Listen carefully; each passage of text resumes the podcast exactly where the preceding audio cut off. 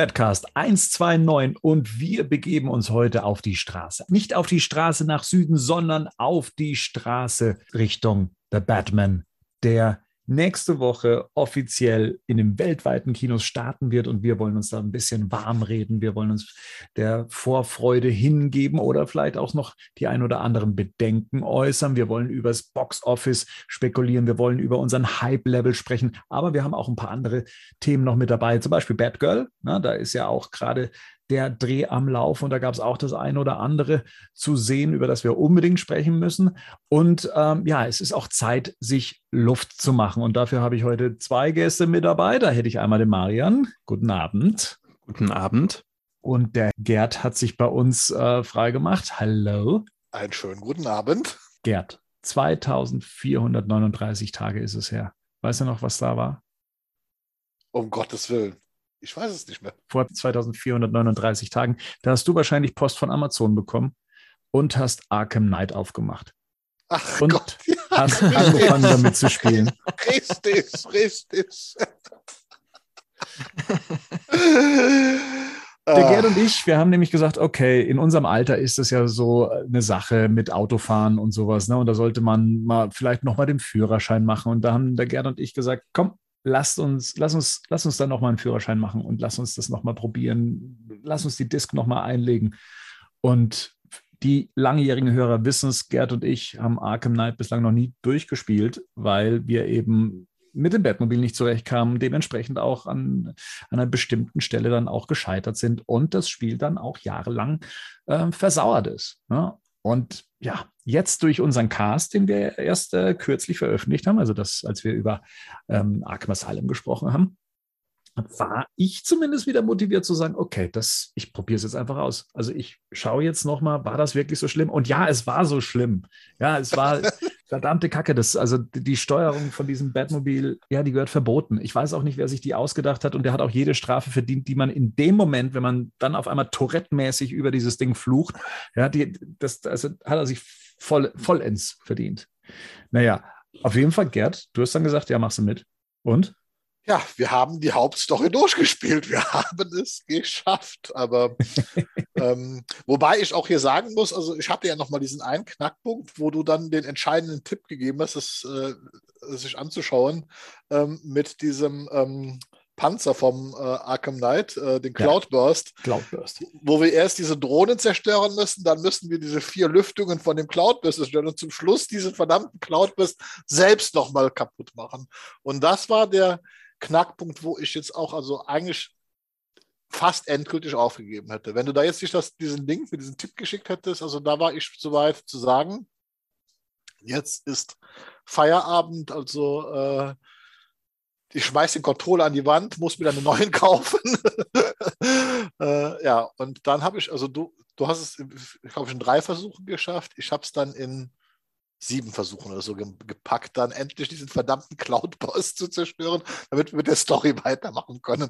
Und ich weiß noch. also der Cloudburst, den Cloudburst, den habe ich nicht in drei Versuchen geschafft. Also da habe ich schon weitaus länger gebraucht. Aber es gibt ja noch weitere Batmobil-Level äh, ja. äh, durch den Tunnel, äh, durch, durch die Kanalisation, äh, durch die man dann eben verfolgt wird. Das hat Gott sei Dank nur drei Anläufe gebraucht und dann hatte ich das Ding dann schon wieder vom Acker. Und dieses Spiel kommt ja auf so wahnwitzige Ideen, dass wenn das Batmobil mal weg ist, also zerstört wurde, und man sich so darüber freut, weil man weiß, es wird kein weiteres Batmobil-Level kommen, kommt neues. Dass, Lucius, dass, ein, ein, dass ein neues angeflogen kommt im wahrsten Sinne des Wortes. Also ja, äh, genau. Also wir haben, also heute habe ich es zumindest geschafft, du hast es sogar noch vor mir geschafft, äh, dann den, äh, die, diese Hauptmission fertigzustellen. Jetzt gibt es ja dann noch so Zusatzmissionen und äh, Marian, du sagst ja, die, die müssen wir auf jeden Fall noch spielen. Die sind auch schön. Also ich habe es ich ja schon weitergemacht. Also du musst also diese Verbrechen, diese Fahndungsliste abarbeiten. Äh, und ja, die Leute kennen das. Also das ist jetzt ganz Spoiler. Ne? Du buchtest dann halt irgendwann den Pinguin ein, du buchtest Two-Face ein und du buchtest Firefly ein.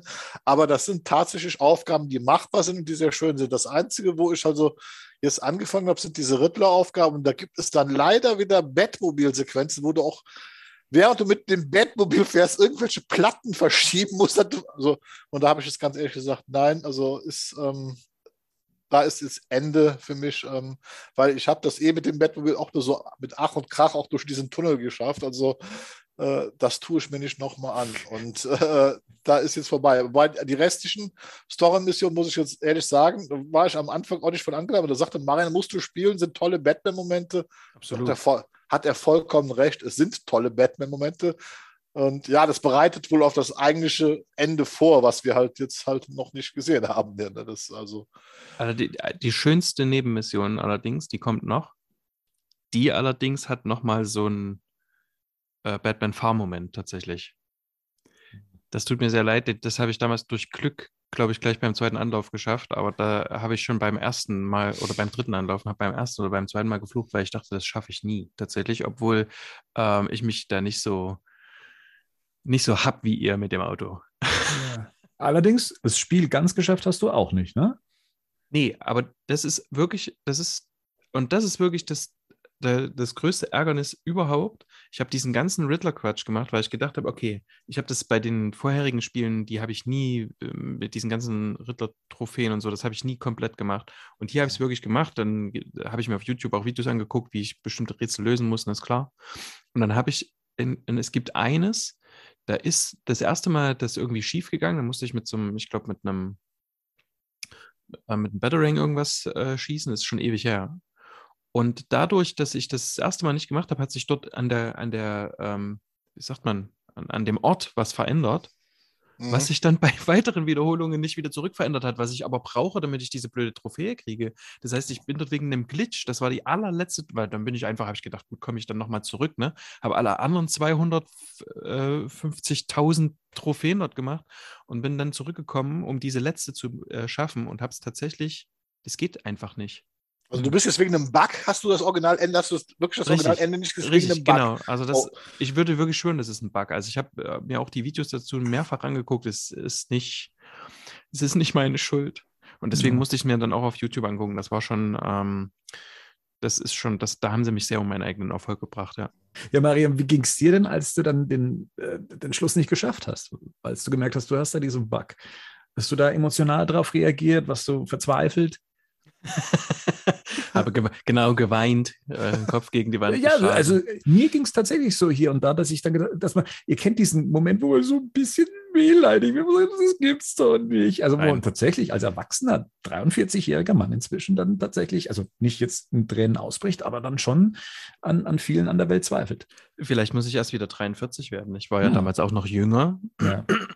ähm, Nee, also ich habe bestimmt geflucht oder so, aber das geht dann bei mir sehr schnell wieder vorbei. Wie war es dann bei Comixology? Der Vergleichslevel, was ja. jetzt mit Comixology passiert ist. Und bei, also um ja. zum nächsten Thema zu switchen, auf eine sehr galante Art und Weise. Eine tolle, tolle Brücke gebaut. Ähm, bei Comixology ist es so, dass jedes Mal, wenn ich dran denke, fluche ich innerlich, äußerlich. Ähm, und ich habe ständig im Kopf, das kann doch wohl nicht wahr sein. Ja, holen wir mal die Leute ins Boot. Äh, mhm. Äh, nicht jeder von den Hörern ist Comicleser und wahrscheinlich noch weniger die Digital-Comics lesen. Mhm. Ähm, Marian war es auch derjenige, der mich damals angefixt hatte, auch wenn ich Comixology schon vorher kannte. Also eine Online-Plattform, bei der man. Ich schuld. Ja, wohl war, weil du mit sehr vielen Sonderangeboten gelockt hast, die ähm, die ich genau, die habe ich reingestellt als Abgesandter von denen mm. und ähm, ja, und es hat auch sehr viel Spaß gemacht zu sehen, für wie viel günstiges Geld man von DC, von Marvel, von IDW und mhm. so weiter und so weiter in regelmäßigen Abständen man praktisch sich alles mal holen konnte, was man schon immer mal lesen wollte, wenn auch in englischer Sprache ähm, und auf dem iPad, äh, bei mir zumindest, und auf dem Rechner und was weiß ich alles.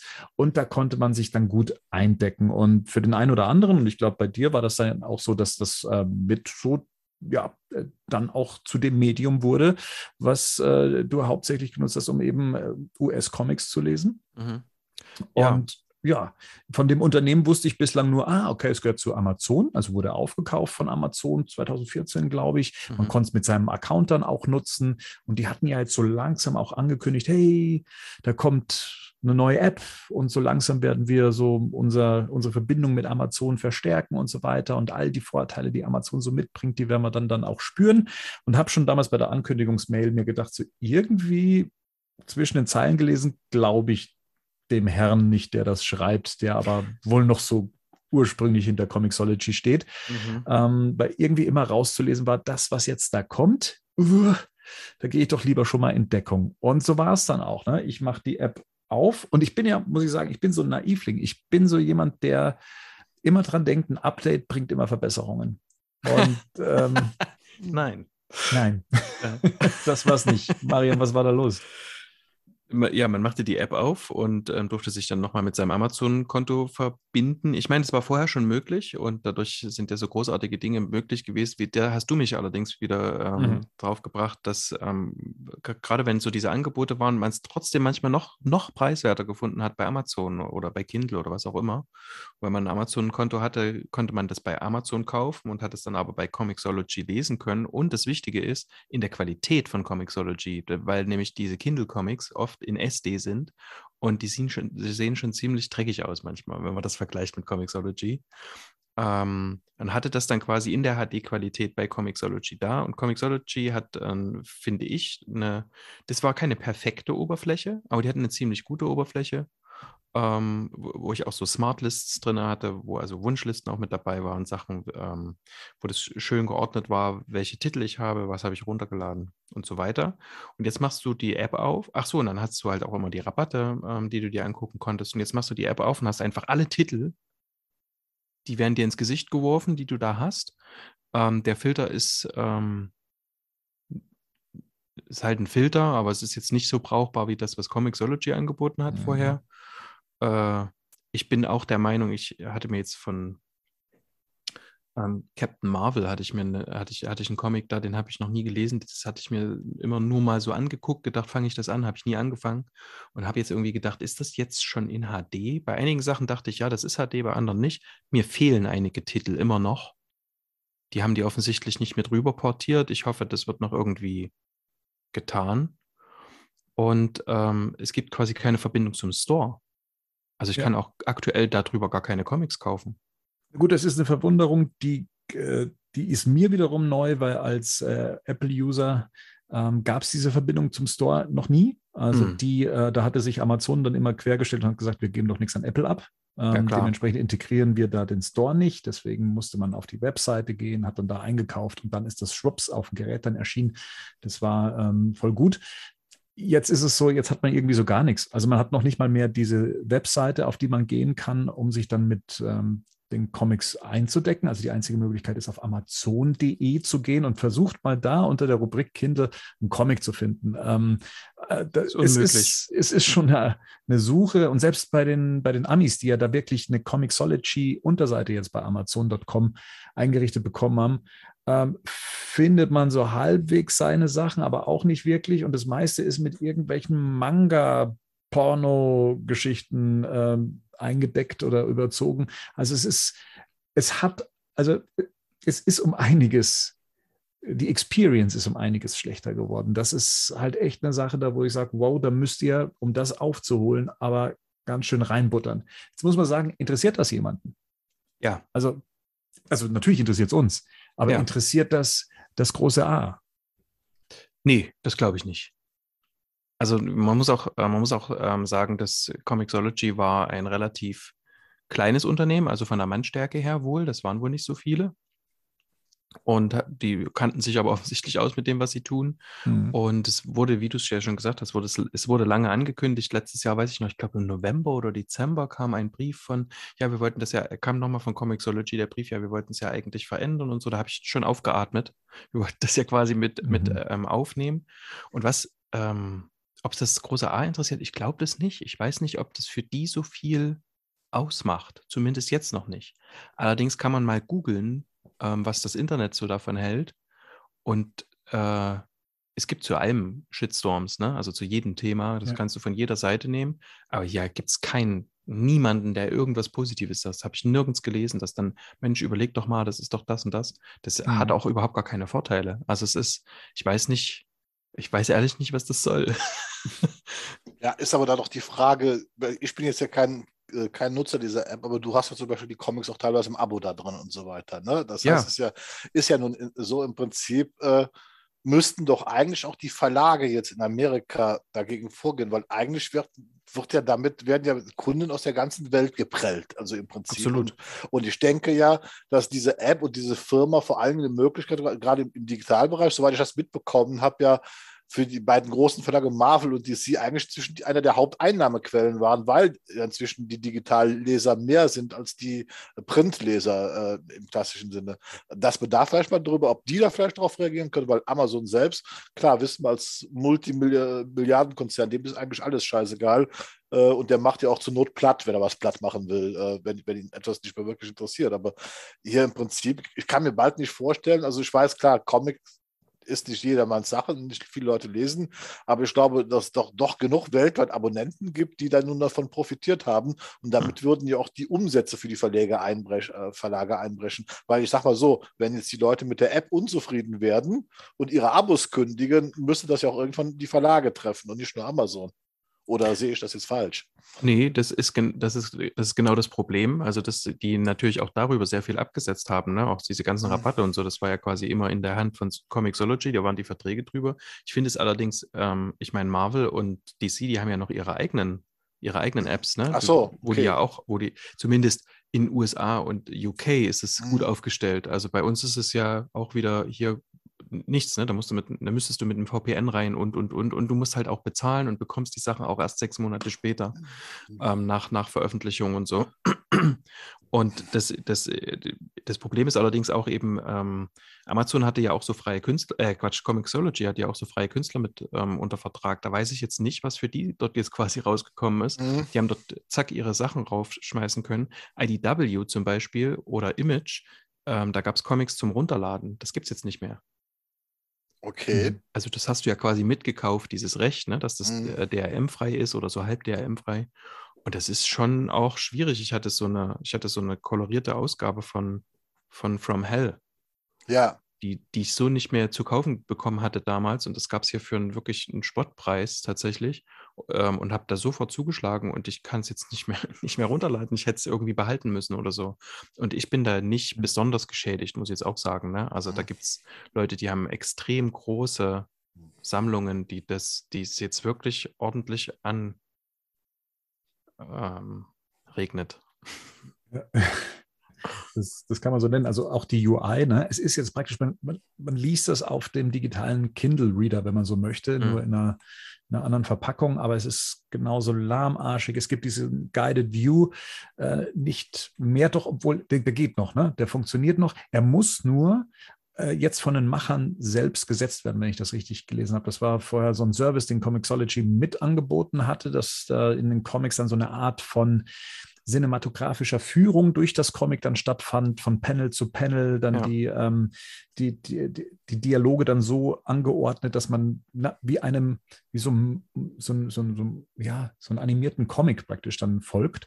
Ähm, und das müssen jetzt die, die Anbieter selber integrieren, wenn sie noch wollen, dass das weiterhin Bestandteil von den digitalen Comics ist, weil funktionieren tut es ja noch. Also wenn ich jetzt die Comics ja. so anschaue, dann folgt das ja noch diesem Guided View. Mhm. Und was ich auch noch rausgefunden habe, das ist jetzt für mich gerade so die, die Rettung, da ich ja hauptsächlich DC Comics habe, ich habe natürlich auch Marvel Comics, IDW und so weiter, aber ich habe noch die alte DC Comics App und äh, die lässt sich noch öffnen. Oh. Und tatsächlich da erscheinen auch noch tatsächlich all die Comics, ähm, die man sich geholt hat, auch wenn ich sie da nie runtergeladen hatte, aber ähm, sie, sie scheinen, erscheinen da und auch alles noch in der alten Optik, also ne, im Stil der Comixology App und eben auch mit der Smart List, die halt nur noch jetzt darauf basiert, ähm, was äh, Comics von mir geladen wurden und äh, eben dem Guided View. Also für alle, die noch die DC Comics App haben sollten, da funktioniert das noch. Mit der Marvel App funktioniert das nicht mehr. Ähm, hm. Die haben sich ja dann eh ähm, selbstständig gemacht und ihren eigenen Store dann da aufgezogen über Disney.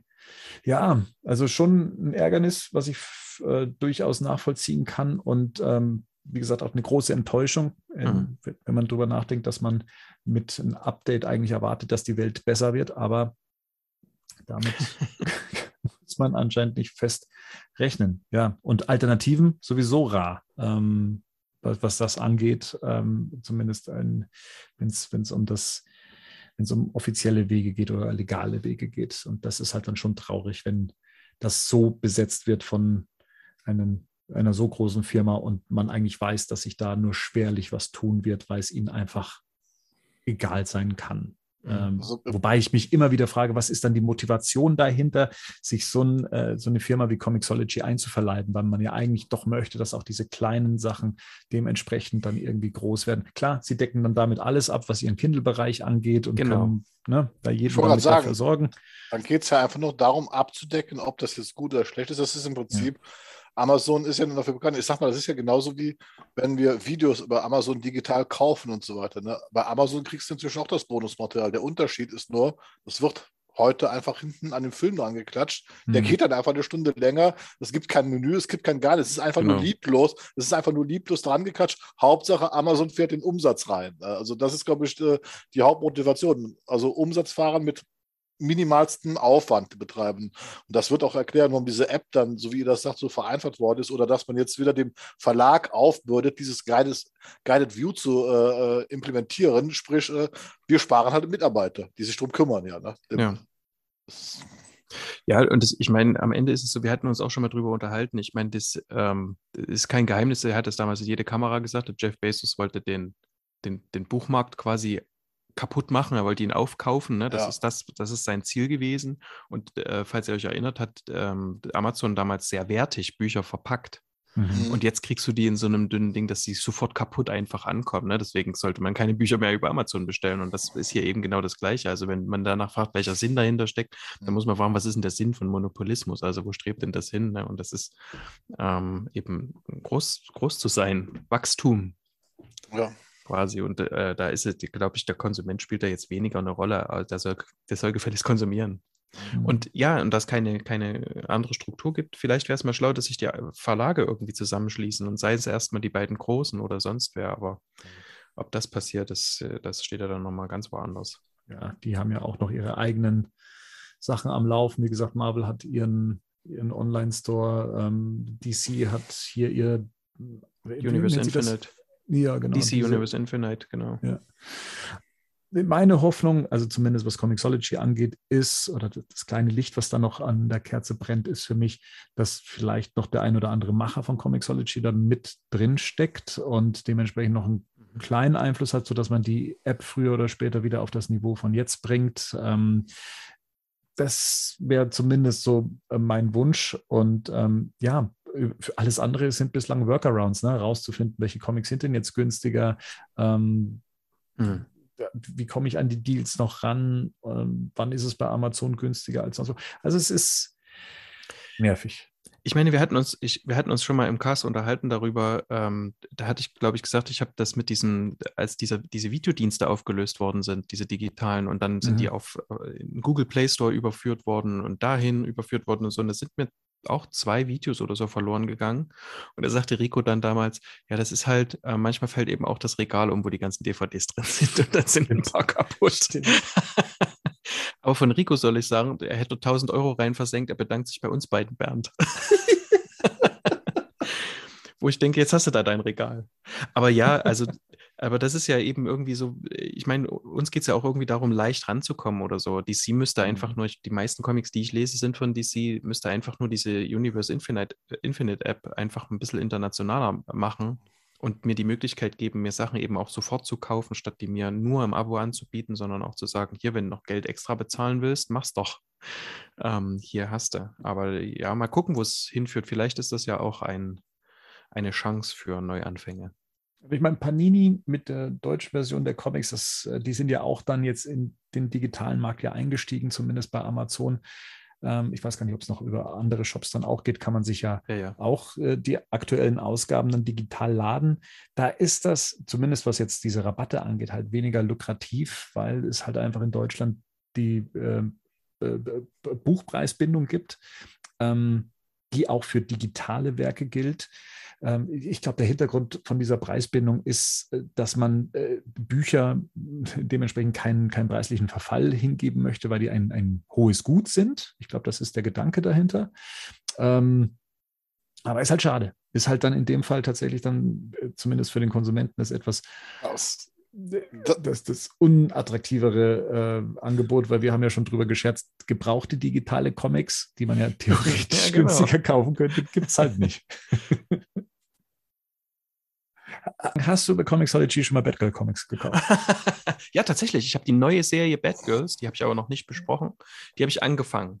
Die ist sehr charmant übrigens, ähm, aber ich werde sie nicht weiterlesen, weil das, da habe ich viel zu viele andere Sachen, aber die finde ich sehr charmant und ich glaube auch für eine jüngere Zielgruppe sehr gut geeignet, um reinzuschnuppern. Okay, also mit dem Batgirl äh, of Burnside zum Beispiel aus dem Run, äh, da, da, hast du nicht reingeguckt. War ja auch öfters mal im Angebot und ich habe auch immer wieder überlegt, mhm. okay, äh, schnappe ich mir da den ganzen Run, um einfach mal mich auch in Batgirl-Geschichten reinzulesen. Hm. Gut, wie gesagt, der Bogen gespannt zum Batgirl, ähm, zum Batgirl-Film, der eigentlich bei HBO Max laufen soll und wird er bestimmt auch. Ähm, es gibt gerade so die Vermutung durch einen Post bei äh, warnerbros.de, die gesagt haben, der Film kommt 2022 in die Kinos. Das ist, dass wir es hier vielleicht sogar mit einem äh, deutschen Kino-Release zu tun haben werden, was Batgirl angeht. Und der Film wird ja auch weiterhin in Glasgow äh, gedreht. Und da gab es dann die ersten Set-Fotos, viel wurde da vorbereitet und aufbereitet. Und dann, zack, ist es passiert. Ähm, das Batgirl musste auf die Straße. Ne? Wir haben ja auch heute unsere Road to ähm, Ausgabe. Und bevor man ähm, das eben Journalisten oder Paparazzi äh, überlässt, da das erste Bild von Batgirl äh, zu machen, hat man dann das erste offizielle Foto selbst rausgegeben und äh, sieht dann eben Leslie Grace in ihrem Kostüm, in ihrem Batgirl-Kostüm. Die Reaktionen drauf, die waren unterschiedlichster Art. Ähm, ist, in erster Linie gibt es natürlich immer gleich die, die sich beschweren und äh, die irgendwelche CW-Anleihen sehen und dass das Kostüm nichts kann und was ist denn das überhaupt und so weiter. Ich muss sagen, bei mir war die Reaktion ganz anders. Ich fand es irgendwie cool, weil man tatsächlich einen sehr comic-akkuraten Weg gegangen ist, ähm, was eben den schon angesprochenen Batgirl of Burnside Run angeht, ähm, den ich zwar nicht selber gelesen habe, aber ich damals die, die ähm, Geschichte zum Kostüm, beziehungsweise als die Künstler dieses Kostüm entwickelt hatten, verfolgt hatte. Und ich dann schon überrascht war, wie äh, man versucht hat, eben dieses, diesen Motorradanzug umzusetzen ähm, für sie, auch wenn ich ehrlich gesagt mit was komplett anderem gerechnet hätte, ähm, was, was die Umsetzung anging. Wie ging es euch mit dem Kostüm? Also ich bin ehrlich, ich war am Anfang äh, ich habe blöde Witze gemacht, à la Batman 66 und so weiter, wegen, wegen der Farbgebung. Also, ja, selbst die Macher. Äh, ja, nein, also ich war im, im, ersten Moment, ich muss es natürlich sagen, das war so klar, diese äh, Assoziation mit Batman 66 wegen der lila Farbgebung ja. und so weiter, die war halt da. Zu dem Zeitpunkt, wo das Kostüm gekommen ist, muss ich halt sagen, ich, hab, ich kenne keine, also wie gesagt, ich habe kenne keine Batgirl Comics, ich kenne die nur aus der Animated Series, gehörte da halt jetzt nicht zu meinen absoluten Faves.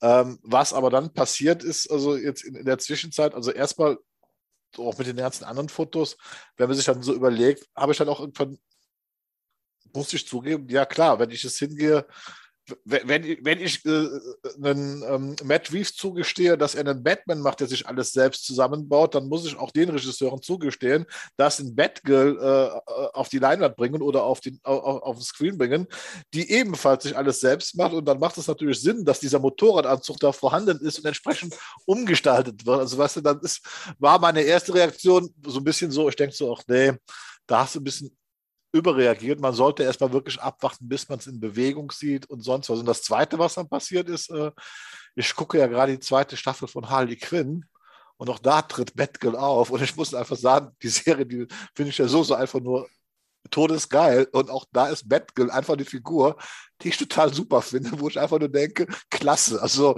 ich hoffe schon fast, dass es tatsächlich so, auch so einen bisschen düsteren Dark-Humor-Anstrich bekommt. Das wird mir also tatsächlich gefallen. Also damit könnte ich mir gut, also mir gefällt die Figur inzwischen recht gut. Also es ist so ähnlich wie der Harley-Comic mir damals äh, Harley Quinn tatsächlich näher gebracht hat, äh, die ich ja vorher auch nicht so, so gut leiden konnte, schafft jetzt also die Harley Quinn-Serie, dass ich eine Figur wie Batgirl also der etwas abgewinnen kann. Tatsächlich. Mhm. Deswegen warten wir einfach mal ab. Also ich finde eigentlich, was danach jetzt kommt, was wir weiter über Batgirl sprechen, die Fotos, die danach kommen, noch viel spannender. Und das macht das Ganze eigentlich so richtig interessant, meiner Meinung nach. also, weil du ja vorher nochmal Batman 66 angesprochen hast, ne? Und Yvonne Craig als äh, Mhm. Batgirl damals. Also, das wäre auch nichts, was ich jetzt als, als, als Witz oder Häme verstanden hätte, weil das für mich immer noch tatsächlich, und ich glaube, jetzt teile ich mit Henning die Meinung, dass es äh, immer noch das beste Batgirl ist, was wir äh, bislang bekommen haben. Äh, die ähm, aus Batman und Robin, das war ja dann ja ein bisschen schwieriger und äh, ja, Aber es war Alicia Silverstone. Ich wollte gerade sagen, Alicia Silverstone, die drei Dinge, die Batman und Robin gut machen. Alicia Silverstone, Alicia Silverstone, Alicia Silverstone. Ich weiß auch gar nicht, ob Henning ähm, die, die aus der 66er-Jahres-Serie so mochte, aber er, er mag diese Farb, diese Farbkombination, Ja, super. die er liebt er. Genau. Deswegen äh, komme ich auch ja. mit, der, mit der Farbe äh, bislang super zurecht. Also ich mag auch die Farbkombi und ähm, ja, aber wie gesagt, weiß ich es auch am, am Comic orientiert. Marian, komm, hau raus, was sagst du? Äh, ich war am Anfang so ein bisschen verhalten, weil das ja aussieht wie eine Motorradkombi eben, aber das hat sich ja dann recht schnell auch aus, äh, aufgelöst. Ich hatte, zu, ich hatte sofort diesen, diese Idee von, äh, muss man Bewegung sehen, aber nicht im Sinne von, es gefällt mir nicht, es muss man Bewegung sehen, sondern eher so, ich würde es gerne in Bewegung sehen. Das Einzige, was Mhm. mir tatsächlich überhaupt nicht gefällt, sind die goldenen Stiefel. Ähm, aber wenn ich da überlege, wie oft werde ich die wohl sehen, diese Ja. Stiefel? Vielleicht mal, wenn sie jemandem ins Gesicht tritt oder so. Witzig, also weil, weil ich die goldenen Stiefel, die finde ich wiederum gut, weil sie wenigstens noch zum goldenen Gürtel und zum goldenen Emblem passen. Aber das Gelb vom Umhang wiederum Ja, das ein komplett anders. anderes ist. Da wo ich gesagt habe, ah, dann, ah, wieso ist, ist, ist denn das nicht wenigstens auch in dieser gedämpften äh, Goldfarbe, wie es ja auch äh, Ben Affleck bei seinem Batman-Kostüm ja auch getragen hat. Ähm, also da, da ja. mhm. Obwohl, da muss man wirklich mal abwarten, wie das nachher, wenn das gegradet ist, wie das aussieht. klar. ich, glaub, ich glaube inzwischen auch, also ähm, äh, das waren halt Promo-Fotos, äh, man wollte das auch ganz klar mal so im Vordergrund stellen, aber man sah ja schon auf den anderen Fotos, wo man so ein bisschen Aktion sah, wo zum Beispiel dieses Innenteil vom Cape gar nicht mehr so, so dass es gar nicht so sichtbar war. Und ich denke mal, wenn das fertig gegradet ist, ähm, glaube ich, selbst die goldenen Stiefel werden dann gar nicht mehr so auffallen, dass das wirklich Sicher. goldfarben ist. Also ich vermute mal, Mhm. äh, da können wir uns auch sicher sein, dass das dann besser, also auf jeden Fall anders aussehen wird. Und da mache ich mir zwischen so die wenigsten Gedanken drum. Also Und ich meine, wenn es Verbindung hat zu, zu, zur 66er-Serie, dann besteht ja immer noch die Möglichkeit, dass es eine Überschneidung mit äh, Matt Reeves The Batman gibt. Uh.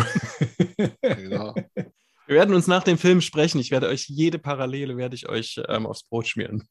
und, ihr wisst ja, ich bin ja auch ein äh, Verfechter der Meinung, dass wenn wir so ein Kostüm mal gesehen haben, dann wird das auch das Kostüm für den Film äh, bleiben. Hm. Ähm, zumindest wenn wir jetzt mal so die, die Trailer dann sehen, dann kann man sich dessen schon sicher sein. Hier kann ich mir wiederum, weil ja auch in dem Posting es hieß Batman, äh, Batgirl Year One und ähm, dass wir es ja hier mit einem Batgirl zu tun haben, die mit Bruce Wayne, der sie ja dann unter ihre Fittiche nimmt, was die, was die, ich sag's jetzt mal, ich nenne es jetzt mal Nachfolge angeht oder die Betreuung angeht oder die Ausbildung angeht, dass dann Wayne Tech damit einsteigt und dann sagt, okay, vielleicht im nächsten Film oder im Verlauf des Films könnte dann noch ein zweites Kostüm rausspringen. Da bin ich echt vorsichtig. Aber selbst wenn das nicht kommen sollte, ich bin mit dem Kostüm tatsächlich, bin ich fein. Besonders Oh. auch, weil ich gespannt bin, wie Gerd schon gesagt hat, was macht das Grading draus? Wie fügt sich das in den äh, Look and Feel des Films ein? Das können wir ja alle noch gar nicht bewerten. Es gibt ja, gibt ja kein offizielles Material, was das angeht. Bis auf dieses Foto. Und bei dem Foto bin ich mir noch nicht mal sicher, ob das wirklich professionell fotografiert wurde oder mit dem iPhone. Aber ja, Ich hatte den Eindruck, weil es von der Beleuchtung sehr flach aussieht, dass das eher so eine spontane am Set-Geschichte war. Hier kommen, lass uns die mal so in, in, in den ganz hellen Mhm. Licht eben abfotografieren. Also es sieht jetzt nicht aus, dass da mit irgendwie Objektiven oder so gespielt worden ist, sondern das hat ja schon einen, ich sag mal, einen sehr flachen Look, einfach um ich glaube, die wollten einfach auch bewusst ein bisschen diese Farben rausbringen. Ich glaube, die beiden Regisseure, wie du schon sagtest, die wollten diese Assoziation mit dem 66er Batgirl auf jeden Fall ein bisschen. Ich glaube auch, um die Leute ein bisschen zu ärgern, weil ich glaube, das war ja dann danach auch so eine Reaktion von denen. Leute, ihr motzt jetzt schon wieder über das Kostüm und ich gehörte leider auch dazu.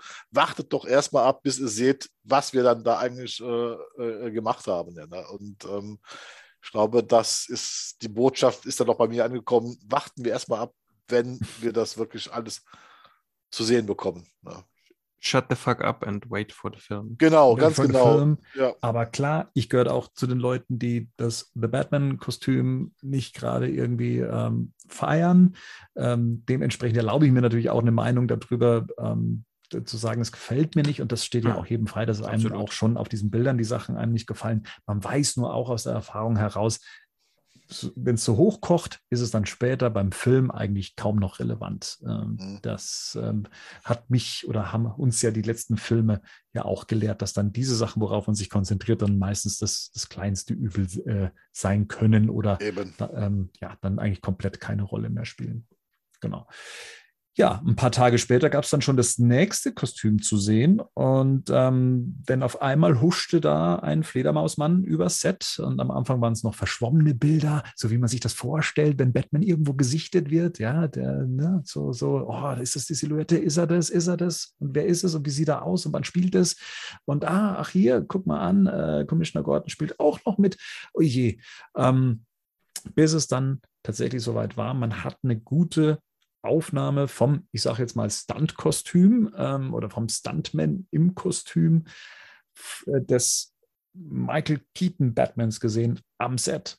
Und einer hat es geschafft, ein, eine recht gute Aufnahme davon abzuliefern, sodass man sich dann schon auch da eine Meinung bilden konnte über das Kostüm. Wie, wie ging es euch mit, mit der Darstellung? Ich fange beim Gerd an, bei hier, ne, wir hier, äh, was das angeht, ähm, Brother from Another Mother in Bezug auf äh, äh, Keaton Batman. Was sagst du? Das, du meinst, das eine Bild, was wirklich scharf war. Ich muss erst sagen, mir, mhm. mir gefallen diese leichten Veränderungen. Also man erkennt, es ist dieser äh, Batman Return Suit, der aber nochmal abgeändert worden ist, was ich total faszinierend fand. Und deswegen bin ich jetzt wirklich auf Bewegtmaterial gespannt, Du hast gesehen, dass dieses Kostüm flexibel war, im Gegensatz zu dem, was Keaton damals getragen hat. Du hast gesehen, ja. dass da Bewegungsnähte eingearbeitet waren, also auch an den Beinen konnte man sehr klar erkennen. Also die haben offensichtlich einen Weg gefunden, dieses ikonische Kostüm, das, was man damals nicht geschafft hat, beweglicher zu machen, dass also der, der Stuntman sich da wohl vernünftig drin bewegen kann. Das heißt, wenn auch Keaton seine Aufnahmen bekommt, dass sich auch wahrscheinlich ein Keaton besser bewegen kann. Und das finde ich jetzt sehr spannend, weil unser größtes Manko oder das größte Geschenk von Michael Keaton an die Batman-Fans ist der berühmte Batman-Turn, den er gemacht hat, mhm. den er aber ja nur erfunden hat aufgrund der Tatsache, dass er sich nicht in diesem Kostüm bewegen konnte. Äh, und jetzt bin ich mal gespannt, wie das aussieht, wenn wir dieses Kostüm nehmen und man sich so ähnlich bewegen kann, wie man das jetzt bei Pattinson sieht oder wie man das jetzt auch schon bei den Stuntmen von Affleck gesehen hat, also dass jemand sich mit einem, so einem Batsuit wirklich bewegen kann.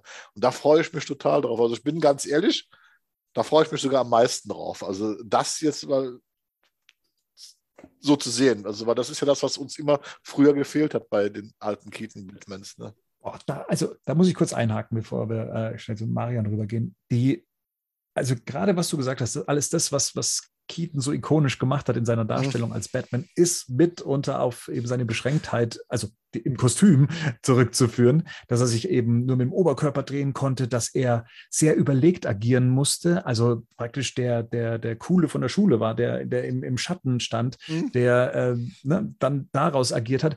Und wenn wir jetzt daraus auf einmal die, die Superflex-Nummer sehen, also jemand, der dann wie Ben Affleck äh, dann auf einmal losprügelt, dann fände ich es eigentlich schon fast wieder eine Veränderung der damaligen Wahrnehmung. Glaube ich aber nicht, dass es so weit gehen. Ich glaube, dass es nur besser anpassen werden. Also ich glaube nicht, dass sie das kommt. Also das kann ich mir nicht vorstellen. Also so einen ikonischen Keaton-Batman jetzt so umzudrehen, kann ich mir auch nicht vorstellen. Also ich glaube, dass sie es einfach ein bisschen besser machen wollen, dass wir zum Beispiel so Sachen, das hat man ja damals, es gibt ja diese berühmte Szene in, in Batman 89, wenn, wenn er mit dem Kostüm läuft, mit Vicky Vale, und da wackelt ja dieser ganze Apparat, diese ganze, du siehst einfach, dass das alles nicht zusammenpasst. Das ist dann eher unfreiwillig komisch, dass man solche Sachen jetzt halt damit vermeiden kann. Ich glaube aber nicht, dass der so Karate-Stunts macht, äh, wie diese computeranimierte Batfleck-Nummer, die wir gesehen haben. Das kann ich mir, glaube ich, nicht so vorstellen. Marian schon? Mhm, also ich denke, es, ist eher, es wäre eher eine Mischung. Also ich kann mir gut vorstellen, dass ähm, die sich schon darauf konzentrieren, dass er eben diese, diese Bewegungen macht, gerade wenn er spricht mit mhm. anderen oder so, dass er also den ganzen Körper mitnimmt. Und das, ähm, weil das ja eben, ja, ihr habt es ja schon ikonisch genannt, ne? Also es sind Bewegungen, die sind eingebrannt in, in die Hirne jedes älteren Batman-Fans. ähm, was ich aber glaube, ist, was du dann halt für Möglichkeiten hast, ist, den moderner kämpfen zu lassen. Du kannst du nicht solche Kampfsequenzen jetzt noch inszenieren, wie die vor, wie lange ist das jetzt her? Nicht so lang. Ja. Mm, 30 Jahren? Nein. 30 Jahre, ja. Ja, also das kannst du auch keinem mehr anbieten. Ne? Und vor allem, es geht ja hier auch darum, äh, Batgirl quasi zu, zu installieren und zu etablieren. Und äh, dann muss jemand, der ihr Mentor wird, schon irgendwie auch noch äh, also was, was darbieten können. Ne? Und ich glaube, das, wie wir es hier sehen, dass, dass das dann unten so rumwabbelt, ich glaube nicht, dass wir das, ähm, dass wir das sehen werden, aber das werden sie irgendwie schon irgendwie verändern. Aber ich denke schon, dass er dann halt die Möglichkeit hat, tatsächliche, also im Kampf oder in der Bewegung, dass es dann eben nicht so ihn einschränkt. Das glaube ich schon. Hm, wie gefällt es dir denn? Ja, ich bin da tatsächlich sehr gespannt drauf. Also es gibt ja diesen Shot, wo es so von vorne ist und mir fällt immer auf, dies bei dem Keaton-Kostüm. Ich liebe diese Maske. Die ist einfach Ja. Und das, das nimmt auch sofort mal. Ich kann nur, aber es ist anders trotzdem, oder? Wie der Mantel Mhm. festgemacht ist, oder? Mhm. Also so an den Seiten, das ist schon das ist anders. oder? Das ist anders, auf jeden Genau. Fall. Diese, dieses Cape wird anders befestigt. Und da muss ich sagen, das hat, hat was Moderneres, auch so vorne die Brustplatte. Und da muss ich sagen, das ich, ich bin nicht so verhaftet ne, in diesen Keaton-Filmen. Ich habe die gerne Ja. gesehen. Ich mochte Returns sehr, aber ich Mhm. mag dieses Kostüm, das finde ich, das hat auch irgendwas von Kingdom Come. Also, da sitzt er Mhm. eigentlich in diesem, in diesem, in dieser Gerätschaft, aber irgendwas, irgendwas spricht mich da an, aber ich kann gar nicht genau sagen, was das ist. Und wie gesagt, die Maske ist einfach super. Also ich war erstmal überrascht. Ich, ich dachte, nachdem wir ja schon so ein paar Ausschnitte vom Kostüm gesehen hatten, die, die, äh, die der Macher ja ähm, selbst schon gepostet hatte, dass wir es hier tatsächlich nochmal konkret mit dem, mit dem Keaton-Kostüm aus Batmans Rückkehr zu tun bekommen. Eins zu eins, weil wir ja auch äh, im Trailer schon gesehen hatten, dass äh, Flash dieses Kostüm tragen wird in roter Form. Mhm. Und mich hat es dann doch überrascht, dass einige Details anders sind, die, ähm, die Linien, die jetzt da drauf zu sehen sind, dass wir einen komplett neuen Gürtel haben, der Mhm. nur noch so entfernt an den alten erinnert, aber jetzt umso mehr zum Batgirl-Gürtel passt, den wir gesehen haben. Und dass es halt hier und da so kleine Designanpassungen gab.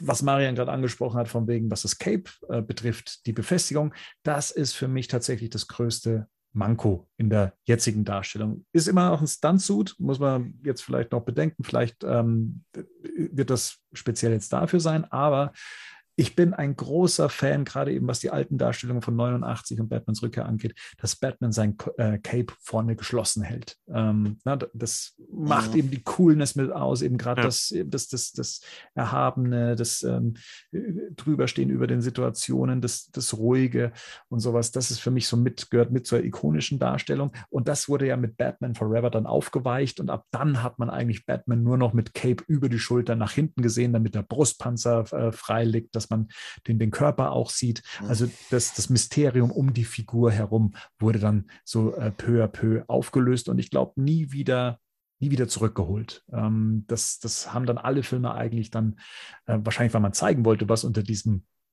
äh, Cape steckt und weil es natürlich Flexibilität und Agilität und ähm, eben auch die Actionsequenzen ermöglicht, hat man dann wohl gesagt, okay, dann äh, lösen wir uns mal von diesem Look. Hm, Wahrscheinlich, weil es auch in den Comics eben so gehandhabt wird, dass das Cape eher nach hinten flattert als vorne rum. Ähm, das war tatsächlich der Punkt, wo ich gesagt habe, ah ja, das finde ich schade. Wenn es Mhm. jetzt so sein sollte, dann fände ich es tatsächlich schade, dass es nicht am, am, am Emblem äh, befestigt ist, dass es nicht nach vorne hin dann eben geschlossen wird. Das ist so eine Designentscheidung, an der ich merke, okay, da stimmt was in meinem, in meinem Kopf dann nicht. Dann wird es so Uncanny Valley-mäßig so. Ja, ich erkenne vieles wieder, aber die Änderung ist die einzige, die ich gerade nicht so leiden mag. Aber ansonsten freue ich mich drauf, äh, das dann mal tatsächlich in Bewegung und im Film zu sehen. Ähm, und ja, klar, es, es, es spricht Keaton, es schreit Keaton mit einem modernen Touch, bei dem ich mir eben, wie gesagt, noch nicht so ganz sicher bin, ob er mir äh, wirklich gefällt. Aber das wird die Zeit zeigen. Was wir auch nicht wissen, ist, ob es nicht vielleicht im, im Flash-Film so noch gar nicht vorkommt oder erst ziemlich zum Ende. Also das ist quasi Ja. das, Neu, das Neuere. Also da kann man sich ja tatsächlich vorstellen, dass es nochmal einen Kostümwechsel gibt zum Schluss hin. Ne? Da wäre jetzt die Frage, was wir hier gesehen haben, Gerd. Ne? Also da Ja, haben wir eben. ja auch schon gesagt, wir sehen hier auch in der Szene mit Batman zusammen dann einen ähm, rothaarigen J.K. Simmons als Commissioner Gordon, von dem wir zumindest ausgehen, es müsste da eine Rückblende sein, was wir hier sehen. Also eine Vermischung der Welten, wenn man so möchte, auch in die Vergangenheit zurück. Also da kann einem schon mal ein bisschen schwindlig werden, wenn man jetzt darüber nachdenkt, wie das dann am Schluss funktionieren soll. Also der Commissioner Gordon aus der Batman wie Superman-Welt, der ursprünglich mit Ben Affleck agiert hatte. Äh, und wir hier eventuell eine Rückblende sehen, weil wir auch Szenen gesehen haben, dass da die junge Barbara Gordon, äh, vermuten wir jetzt zumindest mal, von Batman gerettet wurde und Jim Gordon eben auch in der Szene zu sehen ist, eben mit diesem ähm, gefüllten Haar in der roten Farbe, ähm, sodass wir es hier mit einem jungen oder jüngeren Batman zu tun haben im Vergleich zum Michael Keaton, der ja mit 70 auch seinen Auftritt in dem Film haben wird. Hm. Ja. Das ist ja, wir, wir haben ja aber, also wir waren die ganze Zeit am Diskutieren und Problem ist, also ich denke mal, unsere Diskussion kam ja da, weil wir selbst schon mal in einem Cast darüber gemutmaßt haben, aufgrund dieser Grace Randolph äh, Twitter-Aussagen und ich habe das ja dann nochmal nachverfolgt. Also sie sagt es auch definitiv in ihrem eigenen Videokanal, erzählt sie also, dass in The Flash, also dass der Keaton Batman in das DCEU rübergeholt wird und hier festsitzt. So, und das, was wir jetzt gesehen haben, wenn es eine Rückblende ist, dann passt das nicht mehr. Also dann kann das nicht sein, dass der äh, Keaton Batman ins DCU äh, rübergeholt wird, weil dann wäre J.K. Simmons halt kein, also es, aber da kam Mariana mit der Idee, dass einfach diese ganzen äh, Universen gemerged werden. Sprich, das wird gar nicht weiter erklärt, sondern was wir zum Schluss haben, ist einfach so, und das ist im Moment sogar die naheliegendste Theorie, die jetzt einfach, die man mal annehmen könnte. Da wird jetzt gar nicht so darauf geachtet, ob das wirklich noch Sinn macht, sondern wenn der Flash-Film vorbei ist, sind diese Universen einfach so gemischt und dann hat es halt nie einen anderen Gordon im Keaton-Universum gegeben und umgekehrt. Hat es nie einen anderen Batman im, im J.K. Simmons-Universum gegeben, sondern das ist dann einfach schon immer so gewesen. So, und da müssen wir dann einfach mal abwarten, ob das so ist, weil die roten Haare sind natürlich ganz klar ein Hinweis auf die Hauptdarsteller von Batgirl. Also das kann ja nur das kleine Mädchen sein. Äh, und äh, wir können dann auch dann davon ausgehen, und ich äh, möchte das aber betonen, und dann wird ja wahrscheinlich wieder dieser Hass, der dann wieder hochgeht, äh, dass dann Keaton, also äh, dass äh, J.K. Simmons, seine Frau, offensichtlich also eine farbige Darstellerin ist hier, weil das das dann auch erklären würde, dass man dann halt nicht dieses äh, einfach da überhaupt kein, sich keine Gedanken drum macht, weil ja diese ganzen Leute, dieser ganze Hass, der da auch da entstanden ist, jetzt, äh, ja, Leslie Grace heißt die Tasch, oder wie? Leslie Grace, äh, ja. Leslie ja, Grace. Ne, dass der, was, was ihr da entgegengeschwappt ist, was wieder so furchtbar war, also wo ich einfach wieder sage, äh, es gibt nichts Schlimmeres als, als, als, als solche Fans, was sie da gemacht haben, aber ich glaube, dass da sich auch dieser Film einen Dreck drum scheren wird, sondern das einfach so versucht plausibel zu erklären, wie wir es einfach machen können. Und das wäre die einfachste und normalste Erklärung, äh, die ich auch einfach befürworten würde. Also ich fände es jetzt zum Beispiel blöd, wenn man jetzt sagen würde, das ist ein adoptiertes Kind oder so weiter, sondern warum darf das halt nicht so sein? Und das finde ich eigentlich sogar großartig, wenn man das so machen würde. Ich ähm, der, der Merch war ja auch nur eine Idee. Ich kann mir einfach nicht vorstellen, dass sie die in das DCU zurückholen. Ja. Und, hab, und, wir haben diesen Tweet auch nicht mehr gefunden von Leslie Grace. Wir haben, äh, Quatsch, nee, von, von Grace Randolph. Äh, von Grace Randolph. Und viel, sie hat ja auch Tweets bearbeitet, so in diesem, in diesem Verlauf. Ähm, mir ist es auch nicht mehr bekannt aus diesem, dass Leslie, äh, Grace Randolph war ja auch nicht die erste, die das, die das quasi ähm, gespreadet hatte, sondern die hatte sich ja dann so angeschlossen. Es gab ja so eine Urquelle, die, den habe ich leider nicht mehr gefunden. Ja, ich weiß. Ähm, ich kann mir einfach vorstellen, dass ähm, James Gordon in jedem Universum gleich aussieht. Das ja. ist die Erklärung. Und die wird uns nicht mal dargereicht. Das bin, mhm. bin ich mir ziemlich sicher. Mhm der wird, also man kann es eben auch kompliziert machen und dort noch eine Erklärung anbieten und dort noch eine Erklärung, aber das wird ja dann Mist. Also die wollen ja jetzt irgendwie was Neues anfangen und ich bin mir nicht sicher. Jetzt haben sie hier mit verschiedenen Teams schon wieder zwei Filme, ähm, die jetzt kommen. Du hast den Flash-Film, du hast den Batgirl-Film und was da noch alles kommen mag. Und ich glaube einfach, das wird, das wird mit wenig Erklärungsansätzen kommen. Die Frage ist, es gibt ja noch dieses Gemälde, was wir am Set gesehen haben, ne? was ursprünglich ein Gemälde war, klassische Darstellung, klassische Comic-Darstellung von Batman ähm, und Robin, war auch darauf äh, zu sehen, ein Graffiti an der Wand oder ein Gemälde an der Wand, mhm. was dann durch äh, ein Keaton, eine Keaton-Abbildung dann ersetzt wurde. Also ich am Anfang dachte ich noch, okay, dieses Gemälde werden wir wahrscheinlich irgendwo im Hintergrund sehen und, und fertig. Jetzt kriegt es ja dann doch ein bisschen eine Bedeutung, indem man den Aufwand betrieben hat, das dann nochmal in einer zweiten Form aufzubereiten. Also ich kann mir gut vorstellen, dass man dieses Thema von diesem Weltenmerch zumindest anhand von diesem Bild versucht, nochmal dem Zuschauer klar zu machen. Na gut. Ja, wobei, ich muss, bin ich bei Bernd, weil ich habe mich das auch gefragt, aber das nächste, was ich gefragt habe, wir merken inzwischen, dass gerade beim Flash-Film und bei Batgirl und so weiter scheint sehr viel Zusammenarbeit stattzufinden. Also da scheint man sehr bemüht zu sein. Dass Möchte ich dir auch den Rico geben und sagen, alles andere wäre auch dumm. Ja. Äh, dass das also kontinuierlich ist. Und wir wissen ja gar nicht, ob dieses Gemälde, weil das hatte ich mir gedacht, oder wir sehen halt im Flash-Film, wenn es dann zum Finale kommt, dass irgendwann sehen wir diese Mauer und sehen halt plötzlich, wie sich dieses Gemälde verändert.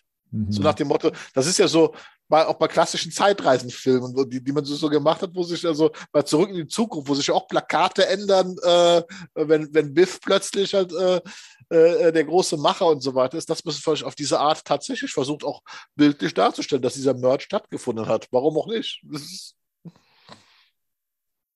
Ja, ich bin super gespannt. Ich meine, ähm, wenn wir jetzt auch äh, Batman, vielleicht ist auch das Kostüm, das hatte ich so kurz zwischendrin, das wird es wieder nicht werden, aber es gibt doch ähm, bei, bei Batman Beyond in den ersten beiden Folgen, ähm, hört, hört auch Batman dann auf, als er angeschossen wird oder als er zur Waffe greift, ne? Mhm, ja.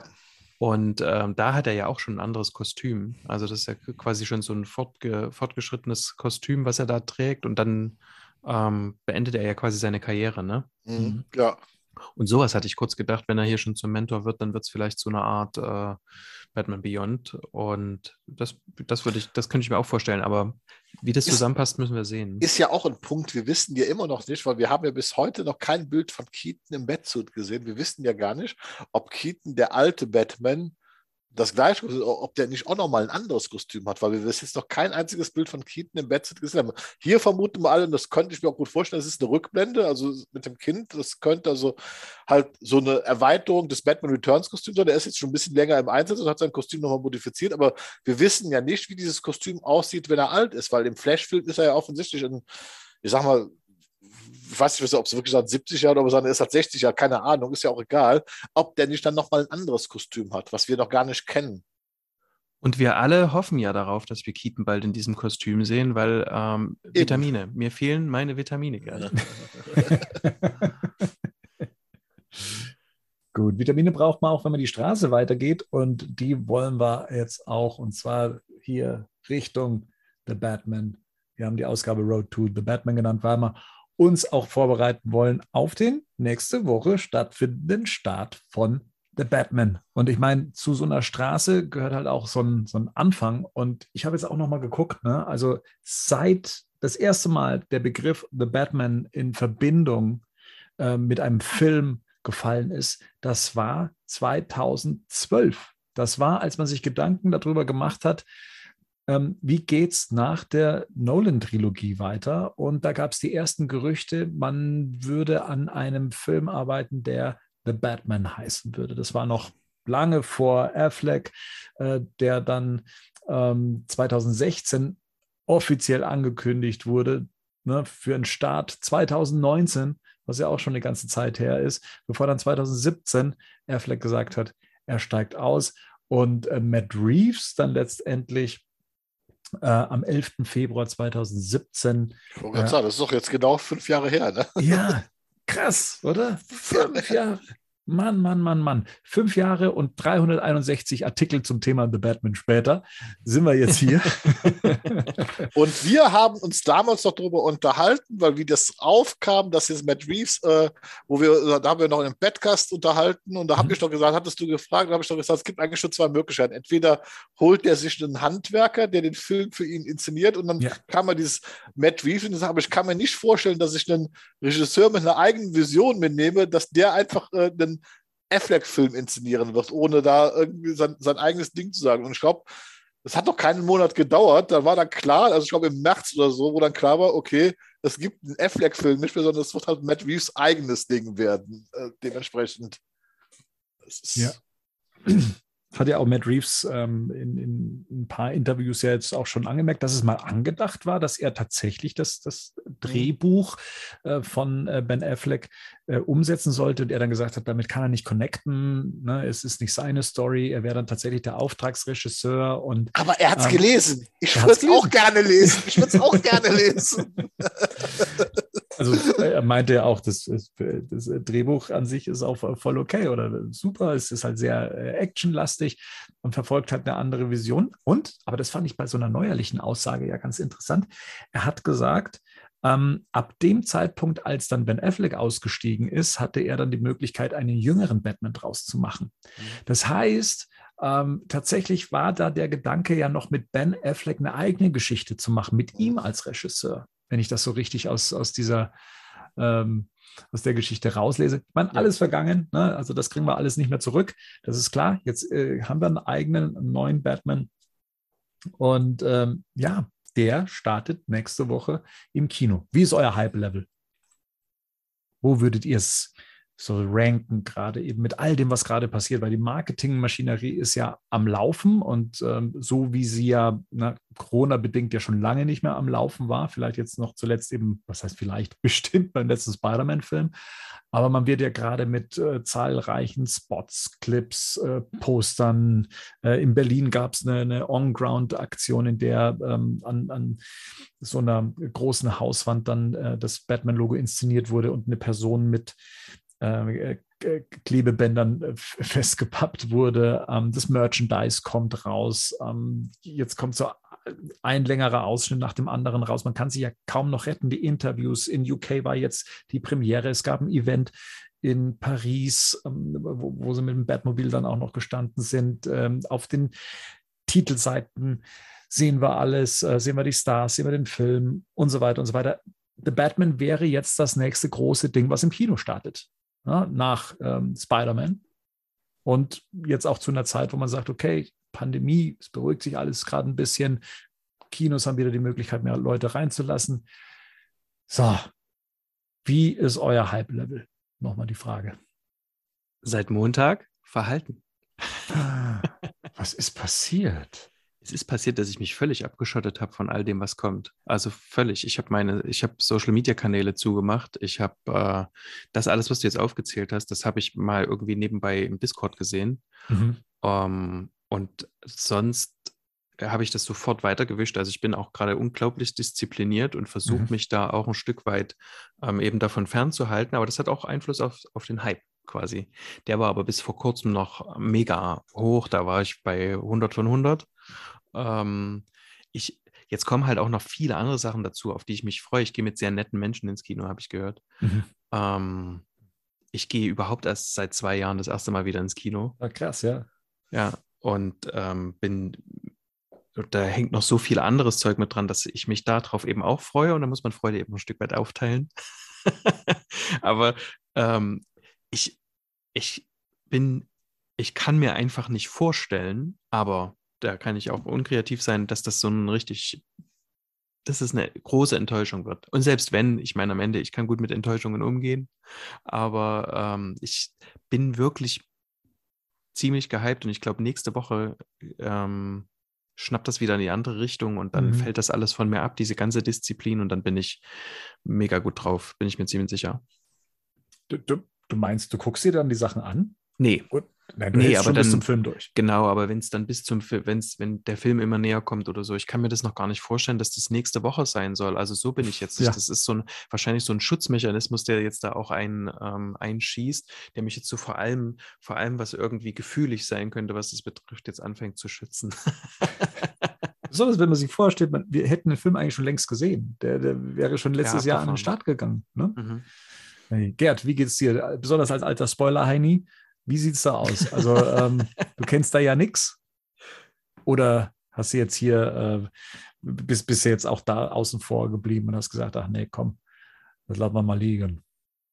Ich sag mal so, ich hoffe, dass das halt das wird, was ich mir vorstelle. So, was ich mir vorstelle, das ist halt großartig in meinem Kopf. so alles, was ich bis jetzt gesehen habe, empfinde ich auch als großartig. Aber, und es kommt mein Aber, ich kann mir immer noch nicht vorstellen, wie das alles zusammen funktionieren soll. Wie gesagt, das halt so viele, viele, viele kleine Elemente. Und ähm, tatsächlich bemühe ich mich im Moment auch ein bisschen weniger. Also ich weiß, heute gab es ja noch einen kleinen Post von Rico, den ich mir zuerst auch nicht angeguckt habe. Und dann haben wir dann telefoniert und dann habe ich mir es dann doch angeguckt. weil, also, also haben dann so geschrieben, weil ich denke, nee, da guckst du jetzt nicht drauf. Also es war mir so ein kurzes Behind the Scenes, habe ich dann doch angeguckt. Ja, und dann kommt dann so dann ein bisschen bei mir diese Berufskrankheit durch, ne, so und äh, ja. ne, so und da will ich jetzt auch nichts weiter zu sagen. Ja, aber letztendlich freue ich mich einfach total, wie das dann irgendwann nächste Woche ist und ich hoffe dann einfach, ähm, dass es der Batman-Film wird, den ich mir eigentlich immer gewünscht habe. Also ich, ich sage mal so, ich was was was ich hoffe, ist, dass mir das nochmal passiert wie bei Batman 89. Dass ich da sitze und ich dann am Ende sage, ja, das ist Batman. Weißt du, was ich meine? Ich, ich, absolut, absolut. Ich versuche das gerade für mich nachzuvollziehen und ähm, gerade was eben die, die Messlatte Batman 89, ich als Zehnjähriger, ne, du wirst da von ganz anderen Sachen getriggert und du nimmst die mit in dein Leben äh, und siehst das halt heute als, hm. äh, ich, ich sage es nochmal, als 43-Jähriger, äh, der jetzt schon viel in der Welt gesehen hat und sowas. Mhm. Ähm, ich kann mir nicht vorstellen, dass es, dass das nochmal, dass es ein Film sowieso nochmal so einen Impact auf mich haben wird und auf das, äh, wie ich mich dann in eine Darstellung verlieben kann. Deswegen bin ich da, ähm, ich bin tatsächlich recht vorsichtig, was, was den Film angeht. Das, das hab, haben wir ja schon in unserem letzten Gespräch bemerkt. Manch einer sagt, du bist vielleicht sogar zu äh, vorsichtig. Lass doch mal die Vorfreude zu. Ich, ähm, ich, ich freue ja, mich auf, auf, ich, ich freue mich auf dieses Event. Ich freue mich auf diesen Film. Ich freue mich auf äh, was, was etwas zu sehen, von dem ich tatsächlich sehr, sehr wenig weiß, weil auch ich versucht habe oder ich diesmal sehr diszipliniert unterwegs bin, äh, kaum Clips, kaum Trailer. Ich glaube, ich habe nur tatsächlich die drei großen Trailer angeguckt und mehr auch nicht und den Rest vielleicht mal durchgeskippt, um, äh, ich weiß gar nicht warum, um ähm, um, um zu schauen, okay, fängt der Trailer auch an der Stelle an, um das in einem Artikel verpacken zu können, weil das ist ja so ein bisschen die frustige Geschichte. Um trotzdem Batman-News am Laufen zu halten, muss man die Sachen ja zumindest mit so einem Blinzeln äh, oder so einem halben Auge angucken, um sie dann verpacken zu können und dann eben zu verlinken. Ich, ähm, ich, ich weiß kaum etwas über den Film und ich möchte es eigentlich auch gar nicht, weil ich echt es schätze, mich von dem Film, sagen wir mal, überwältigen zu lassen, hoffentlich letztendlich, und ich mir nicht schon Sachen im Kopf zusammenbauen möchte. Und ich, äh, ich, ich möchte es mir einfach selber nicht verderben diesmal. Und das ist mit anderen Filmen inzwischen schon gelungen, ähm, sich dann gar keinen Trailer anzugucken, nur den Film anzugucken. Und hier, klar, möchte ich am liebsten gleich alles sehen, aber nee, ich, ich glaube zwar auch, dass sie das Marketing bislang gut steuern. Wir sehen eigentlich immer nur aus den gleichen Szenensegmente neue Sachen, verlängerte Sachen, Behind the Scenes, auch nur eigentlich aus den Segmenten, ja. die wir schon in Trailern gesehen haben.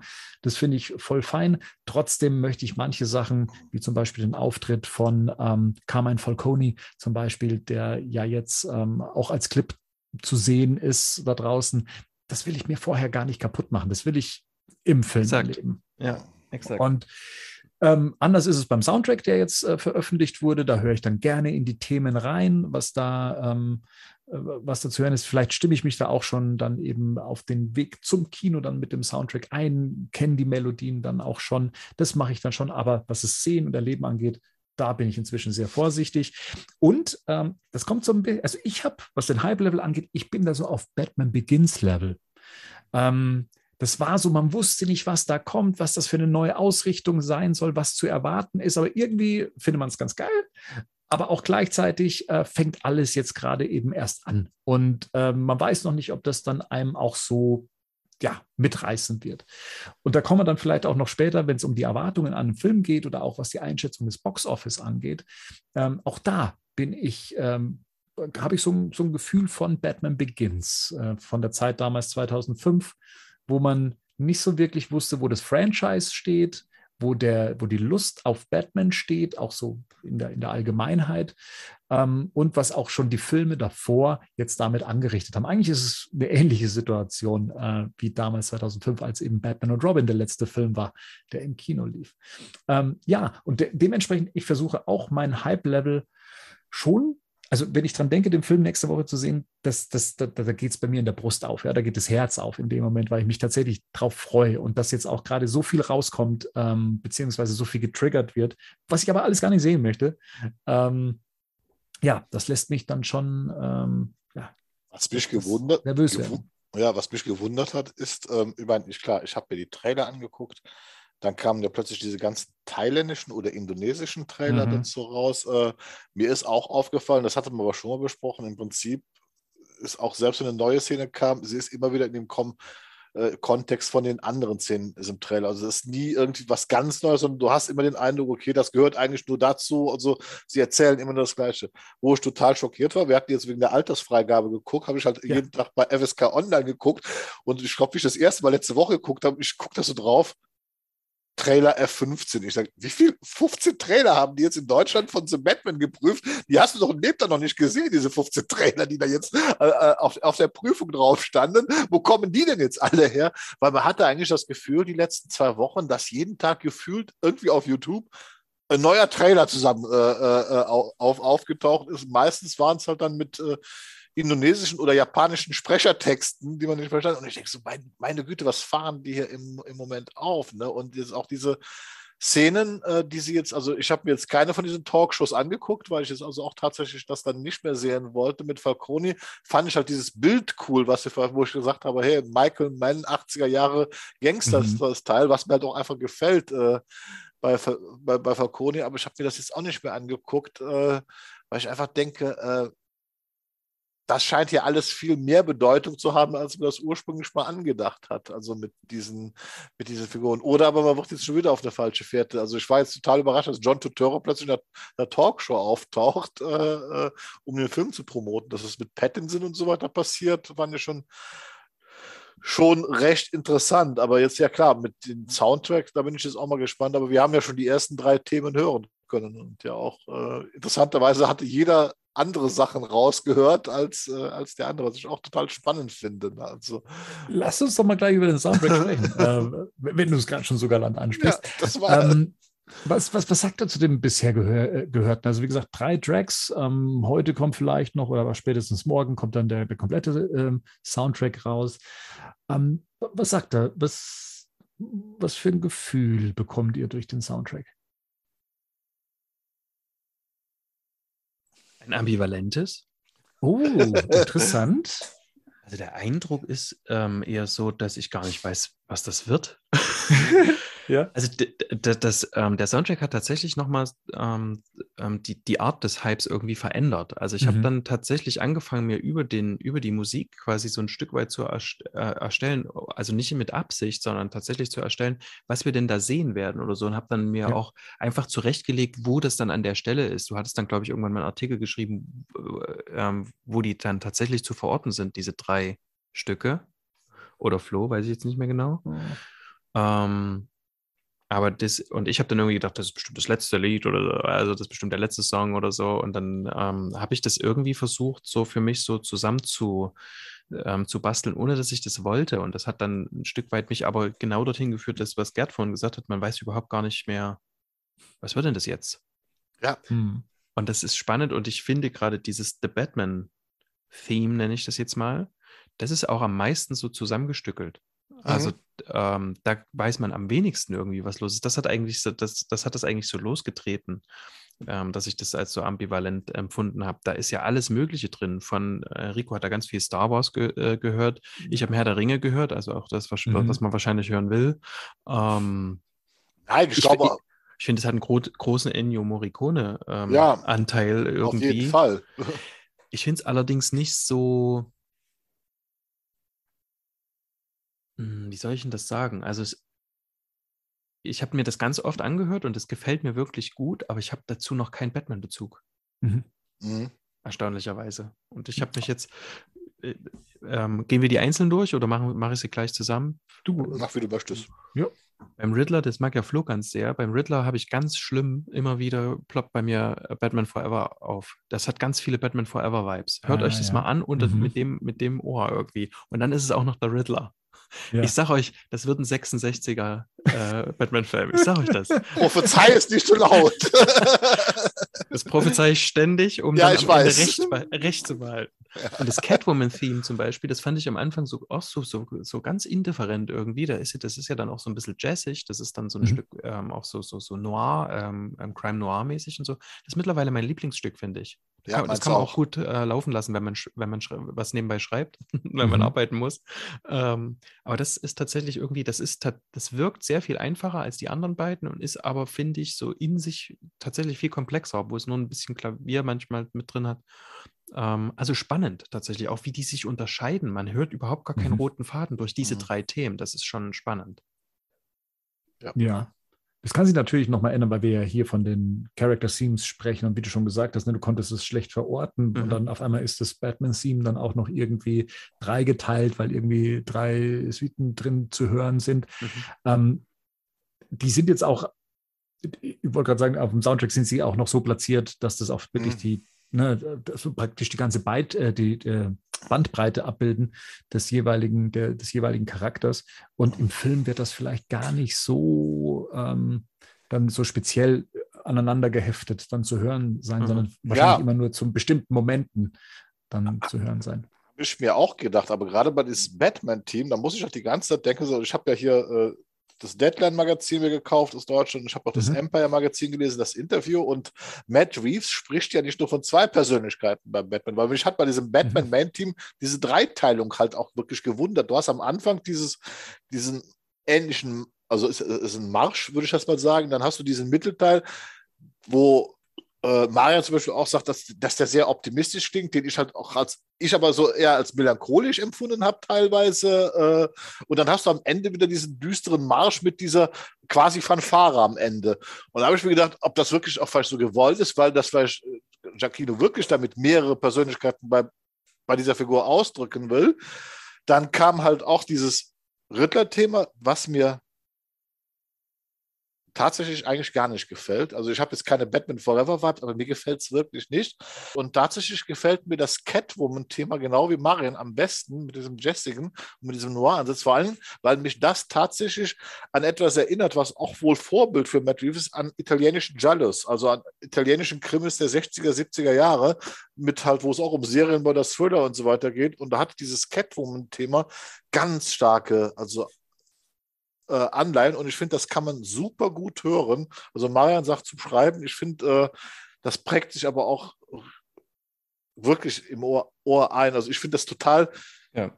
Al- al- al- also das kann ich auch tatsächlich mit der Figur äh, also connecten und das kann ich beim Batman-Theme kann ich im Moment noch nicht connecten und beim Riddler-Theme muss ich ganz ehrlich sagen, das hört sich zwar irgendwie unheimlich an, aber ich kann da überhaupt keine Verbindung, also, also es gefällt, also nee, im Moment gefällt es mir gar nicht. Das kann sich natürlich ändern, wenn man es im Film an den entsprechenden Stellen im Einsatz hört, auch mit, mit Szenen und so weiter, aber da bin ich im Moment der, der, der, der also kann ich am wenigsten mit anfangen. Dieser Hass. Dieser da ist er wieder.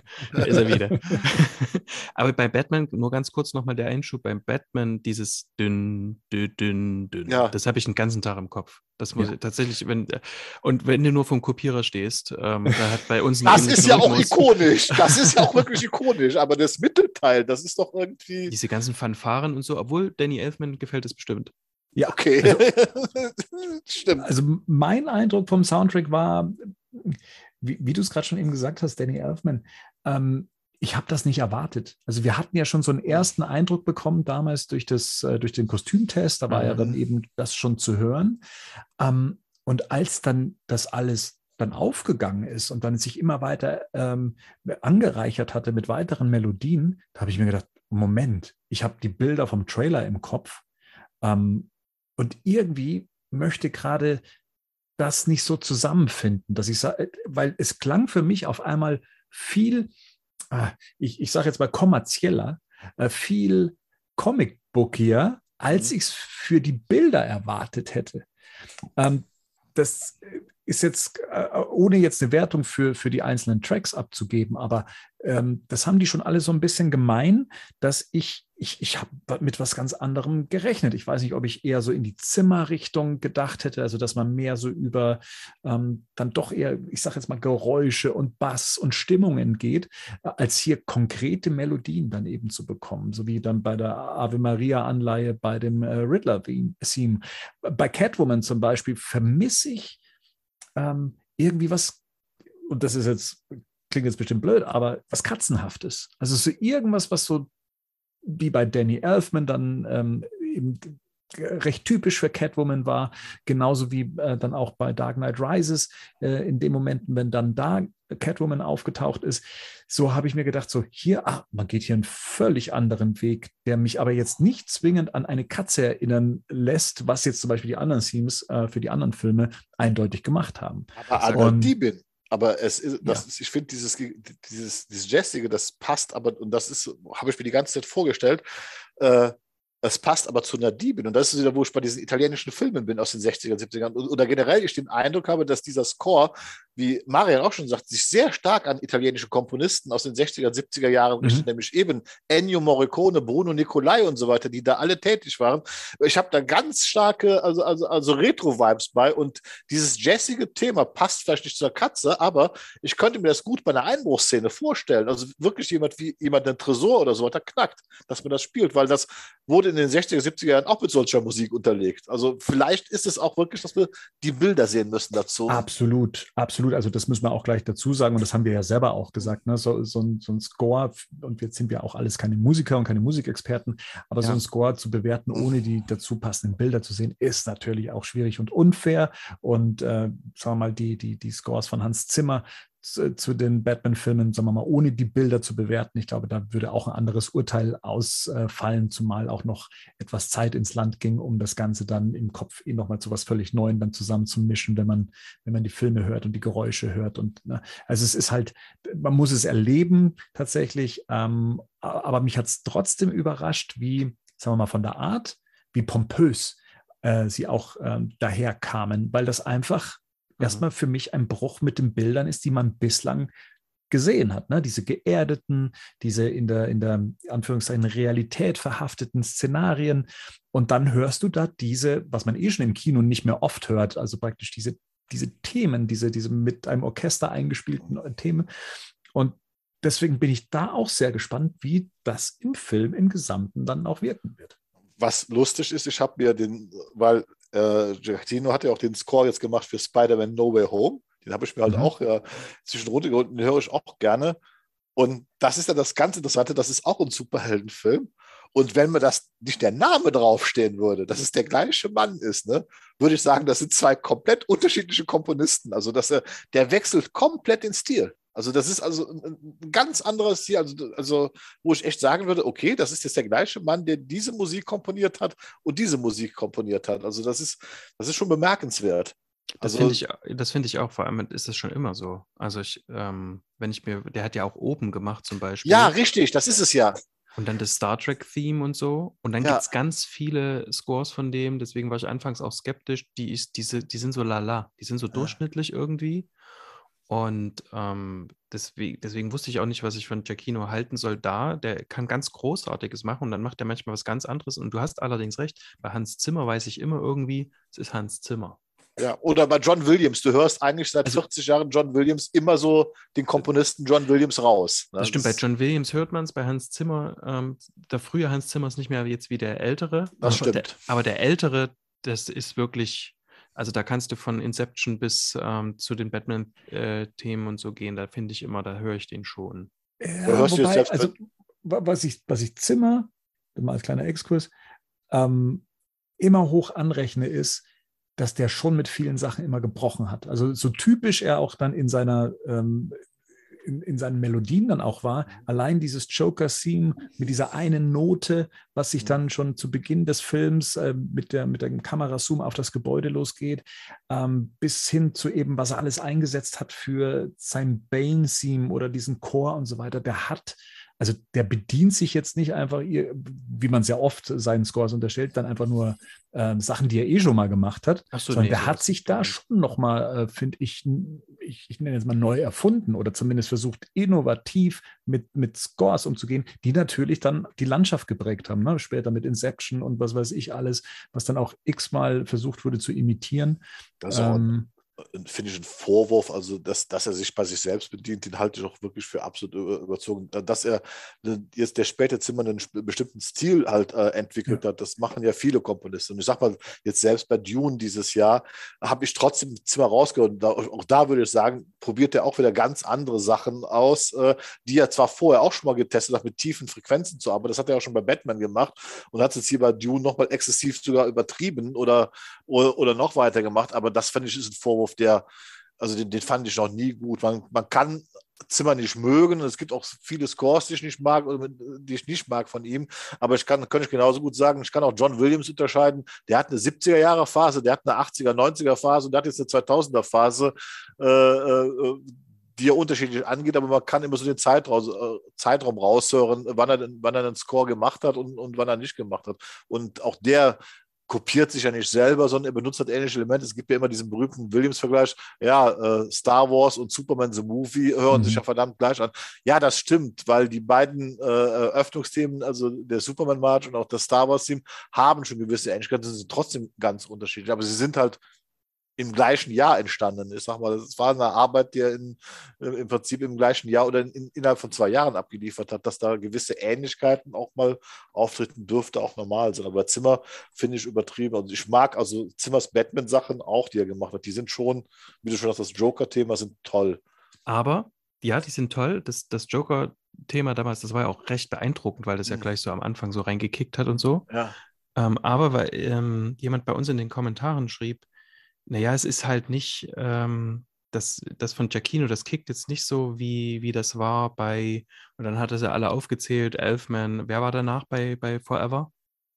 äh, Goldenthal, Elliot Goldenthal. Genau, Mhm. und dann ähm, eben Hans Zimmer und so. Und ich weiß noch, dass mich dieses, das auch von Batman Begins, mich dieser, ähm, der erste Score nicht so, das hat bei mir gedauert.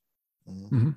Ähm, und auch dann, als dann eher so das, ähm, das, das Dark Knightiger wurde quasi mit den, mit den anderen beiden Scores, das hat auch bei mir gedauert irgendwie. Jetzt finde ich das super, weil- also wenn ich das jetzt so höre, finde ich das großartig, aber das hat, hat mich auch nicht sofort geholt. Ich habe damals The Dark Knight den Soundtrack, also wir- den konnten wir auch schon vorher kaufen, bevor der Film kam.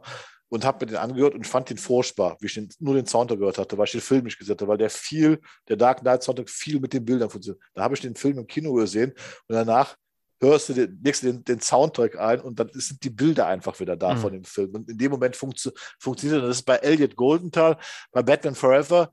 Da, das stimmt, du hast recht, eben, wo du sagtest, da, da, dass du Batman Forever, der hat ja auch so einen jazzigen Ansatz gehabt bei äh, Goldenthal, war ja schon immer so ein bisschen auch dem Jazz verhaftet. Ja, Äh, also, Kommen Elemente vor, auf jeden Fall. Ja, Ja, ne, Das also ja, mhm. das, das, das stimmt, da hast du recht, das könnte schon so ein bisschen schräg mit dem äh, da reinkicken. Ja. Aber wie gesagt, warten wir es mal ab. Ne?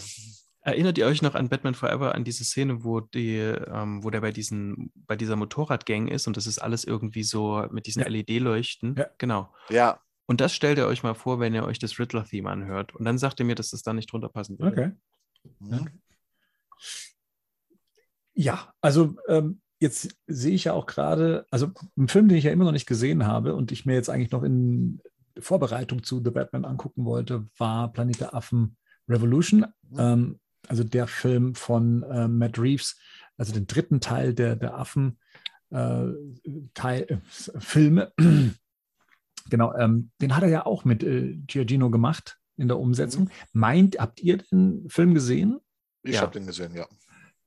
kann man sich das in etwa so vorstellen, dass der Stil jetzt von The Batman und äh, Planet der Affen mit den Bildern von Matt Reeves oder seiner Inszenierung von Matt Reeves, dass das jetzt so ein ähnliches Erlebnis sein könnte? Also jetzt für mich jetzt so in der, wenn ich jetzt sage, ich möchte den Film jetzt in Vorbereitung auf äh, The Batman gucken, dass ich dann da schon ein gutes Gefühl für bekomme? Ich würde so, ich würde sagen, fast 100 Prozent. Ja, Oh. Also es ist wirklich, du hast von auch gesagt, wir, du kriegst aus dem, dem Soundtrack nicht so richtig raus. Ähm, das passt nicht zu den Bildern, die wir gesehen haben. Mhm. Ähm, dann habt ihr euch so ein Stück weit nochmal unterhalten über, was ist denn das eigentlich für ein Batman und Grounded und äh, hin und her. Ich glaube, wir kriegen einen, einen, Grounded Batman in einer Welt, in einer Comicwelt. Mhm. Da bin ich mir ziemlich sicher. Also das soll schon irgendwie Anleihen haben an uns, aber ähm, also man merkt, dass es echte Figuren sind und so. Und das kriegt man, glaube ich, das zieht man, das habe ich mir auch so aus diesen Interviews gezogen, aber so, ich, ähm, ich glaube, die Welt an sich ist, äh, die ist vielleicht gar nicht ganz so grounded. Und ähm, das ist im Grunde auch egal, weil was, was mich dort so begeistert hat, ist, ich hatte dann nochmal einen Rewatch gemacht, ich glaube letztes Jahr, äh, von den letzten, äh, nee, von allen drei Affenfilmen. Und der letzte ist wirklich, ähm, es ist überragend, wie der figurenzentriert inszenieren kann und trotzdem eine richtig gute Action hinbekommt. Ja. Und da wusste ich, ich muss mir keine Sorgen machen. Mhm. Also da war ich mir ziemlich sicher und dann haben wir ja erst diesen zweiten Trailer bekommen. Ja. Und das ist, was du da gerade auch sagst, mit, dass es in der Comic-Welt spielt das ist ja das, was ich sage, das ist diese, was diese Leute immer verwechselt haben. Grounded hat nie was mit Realismus zu tun, sondern das ist, das ist die Idee, die dahinter steckt, ist einfach, und das ist, finde ich, sogar ganz klassisch Batman-Comic. Das ist diese Idee, die dahinter steckt. Ja, es könnte jemand auf die Idee kommen, wenn er Geld hat und das könnte das versuchen zu machen. Ob das dann funktioniert. Und er wird halt genau wie im Comic, denke ich mal, wird Batman halt Batman-Dinge tun. Also, also das ist was, wir haben immer so, ja, ich muss nicht erklärt bekommen, wie diese Rüstung gebaut wird. Ich mu muss, nee, das wird auch, glaube ich, nie, das wird auch gar nicht so, das, das wird angedeutet, aber das wird, das wird nicht genau, äh, sondern er wird halt Batman-Dinge tun, die ja auch in anderen Batman-Filmen passieren. Mhm. Ich glaube, Nolan hat versucht, wahrscheinlich, glaube ich, werden wir alle denken, also ich habe inzwischen habe ich den Eindruck, dass Nolan sogar vers mehr versucht zu erklären, wie Batman funktioniert, als das wahrscheinlich bei Matt Reeves der Fall sein wird. Weil ich glaube auch, dass es eine, eine Comic-Bookie-Welt sein wird, die wir sehen, auch so mit der Musik so im Kopf so ein bisschen. Boah, also da bin ich, da sind wir schon so ein bisschen bei den Erwartungen, da bin ich echt gespannt. Was äh, die Inszenierung angeht, war ja auch Matt Reeves in den aktuellen Aussagen, als es darum ging, wen er sich denn so als Gegner vorstellen könnte und dann ja auch mal Mr. Freeze als Beispiel genannt hat, dass er den zwar als Figur sehr spannend findet und es gibt auch bestimmt irgendeine Story, wo er sagt, die könnte er sich vorstellen als Ansatz für seine geerdete Welt. Weil, also eigentlich schließt das ja ein bisschen aus. Er sagt ja, hm, das sind so Figuren, die sind halt so comic-booky, das, das äh, klickt nicht so mit seinem Ansatz, dass ich, dass schon so verstanden habe, dass er schon eine sehr gegroundete ähm, Comic Welt hat, also sowas wie Batman Year One, ne, ja auch in der Comicform ja eher so gegroundet ist, ähm, wo man sich jetzt in Batman Year One wahrscheinlich auch nicht Mr. Freeze vorstellen könnte. Also äh, in einer bestimmten Form. Was den Erklärbär angeht, ich habe ja hier so ein Buch äh, mir bestellt, und zwar The Batman Before the Batman, ein Original, äh, Original Movie Novel. Das ist ähm, so praktisch ein, ein Jugendbuch, ist auch einfach geschrieben. Ich bin auch noch nicht sehr weit, ich bin erst bei Seite 23, bin ja das Lesen nicht mehr so gewohnt. Ähm, außer außer ähm, gute Nachtgeschichten für meinen Sohnemann. Ähm, und habe mich da schon mal so reingelesen. Und es ist eigentlich so aus dem jetzigen Stand raus eine gute Begleitbroschüre für den Film, weil es nämlich eigentlich genau das macht, was äh, ihr gerade eben gesagt habt, so im Sinne von, was ähm, Chris Nolan gemacht hat, indem er dann versucht hat zu erklären, wieso ist das so und wieso ist das so. Das ist eigentlich alles hier drin, ähm, ohne jetzt spoilern zu wollen. Ich werde da auch nicht auf Details eingehen, aber da steht halt drin, wie kam er zu seinem Auto, wie ist er aufgewachsen, in welcher, ähm, in, in welchem Verhältnis steht er zum, zum Riddler. Ähm, und das wird so aus seinen oh. jungen Jahren äh, hier erzählt.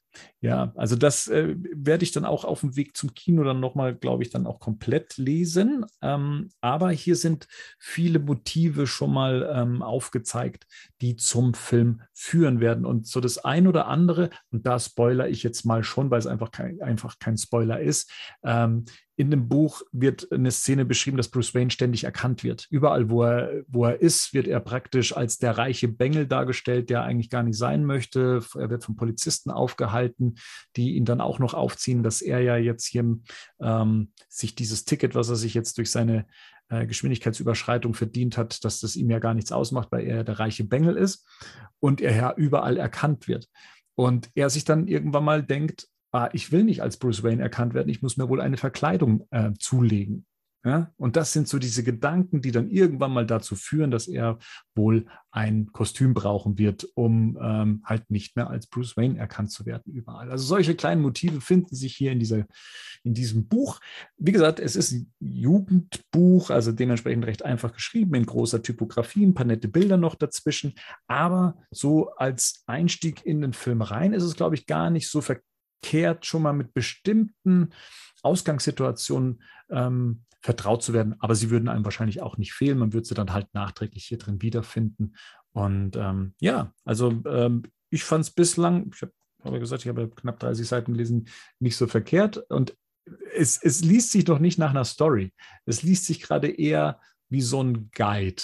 Also eher so, was ist mit Bruce Wayne in dem Alter passiert, was ist in dem Alter passiert, wo hat er wie kam er denn auf die Idee, mit dem Auto rumzufahren und so. Also das sind ähm, die Sachen, die in diesem Buch drinstehen. Ja. Also das heißt, du, bring, du bringst es mit? Ich bring's ähm, hast, es, hast es dann durchgelesen? Muss ja. ich mich ja nicht mit der Buchpreisbindung aufhalten, habe ich mir ja, also ja, ich hoffe, also wie gesagt, ich bin tatsächlich kein guter Leser, was Bücher angeht. Ich, äh, aber natürlich würde es sich anbieten, das bis zum Film nochmal äh, dann gelesen zu haben. Und dann gibt es noch den Punkt, den ich aber so aus den Trailern ja inzwischen schon sehen konnte, der schon sehr grounded ist. Und das ist halt einfach die Inszenierung von seiner Flugeigenschaft, ne? dass man tatsächlich versucht zu erklären, wie kann dieser Batman durch Schluchten, äh, durch Schluchten fliegen, und zwar indem er so einen Flightsuit anhat, äh, der dann ja auch noch sein klassisches Cape äh, in dem Fall als äh, Fluggerät ersetzt.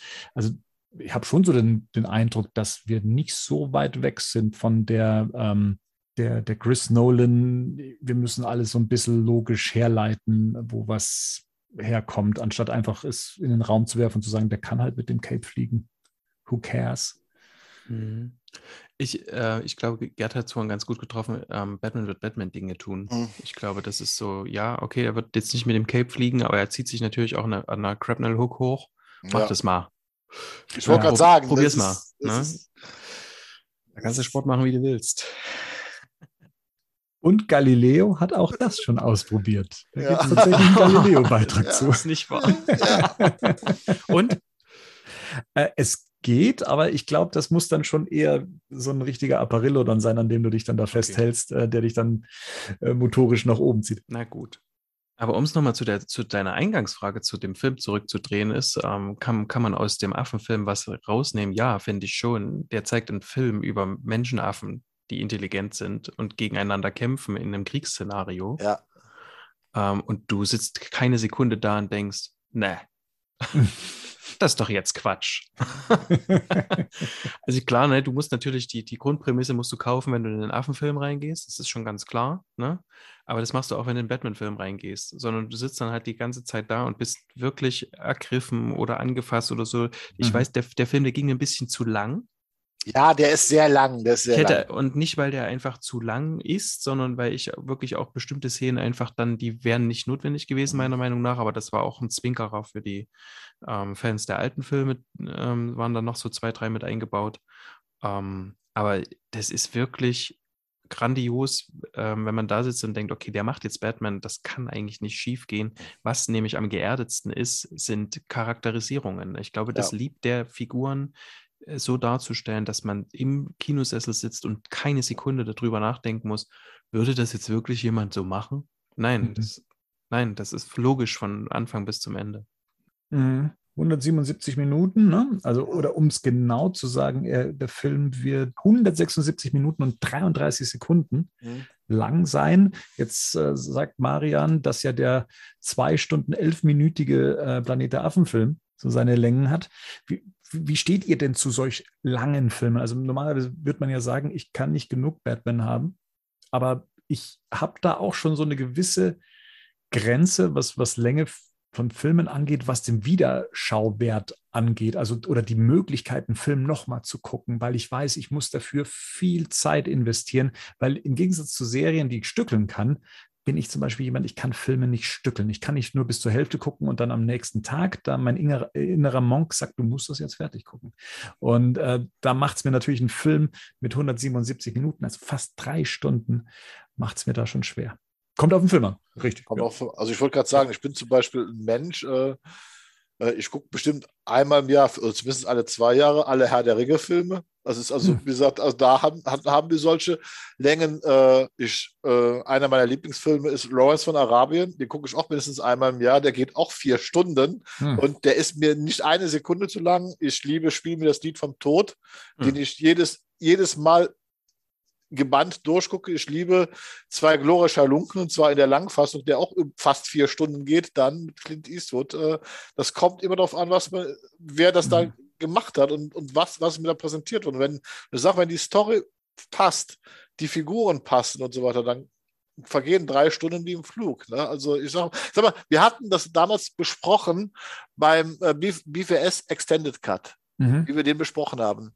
Der Extended Cut von BVS lässt sich besser gucken wie der Kinocut, obwohl er länger ist. Warum? Weil er verständlicher ist, weil er halt äh, mehr den filmischen Regeln folgt und dadurch uns das Zuschauen einfacher macht. Beim Kinocut haben wir halt alle da gesessen und haben das als unendlich lang empfunden, weil wir irgendwann aus dem Film gerissen, weil wir eigentlich den Film nicht mehr verstanden haben, weil wir nicht begriffen hatten, was das jetzt alles noch sollte. Und der Extended Cut mit drei Stunden war dann plötzlich, der ist guckbarer, weil er halt filmisch besser funktioniert. Also das hat gar nichts mit der Länge zu tun, sondern es hat, hat etwas damit zu tun, wie es erzählt wird. Und da habe ich aber, glaube ich, ich habe da ein bisschen Bedenken. Ich finde, es ist schon eine heftige Länge, aber ich glaube, der Film hat uns mehr zu erzählen, als wir, was wir bis jetzt halt einfach mitbekommen haben. Das ist, glaube ich, das, äh, das große Geheimnis, weil wir immer noch nicht wissen eigentlich, was der Film uns eigentlich erzählen will. Mhm.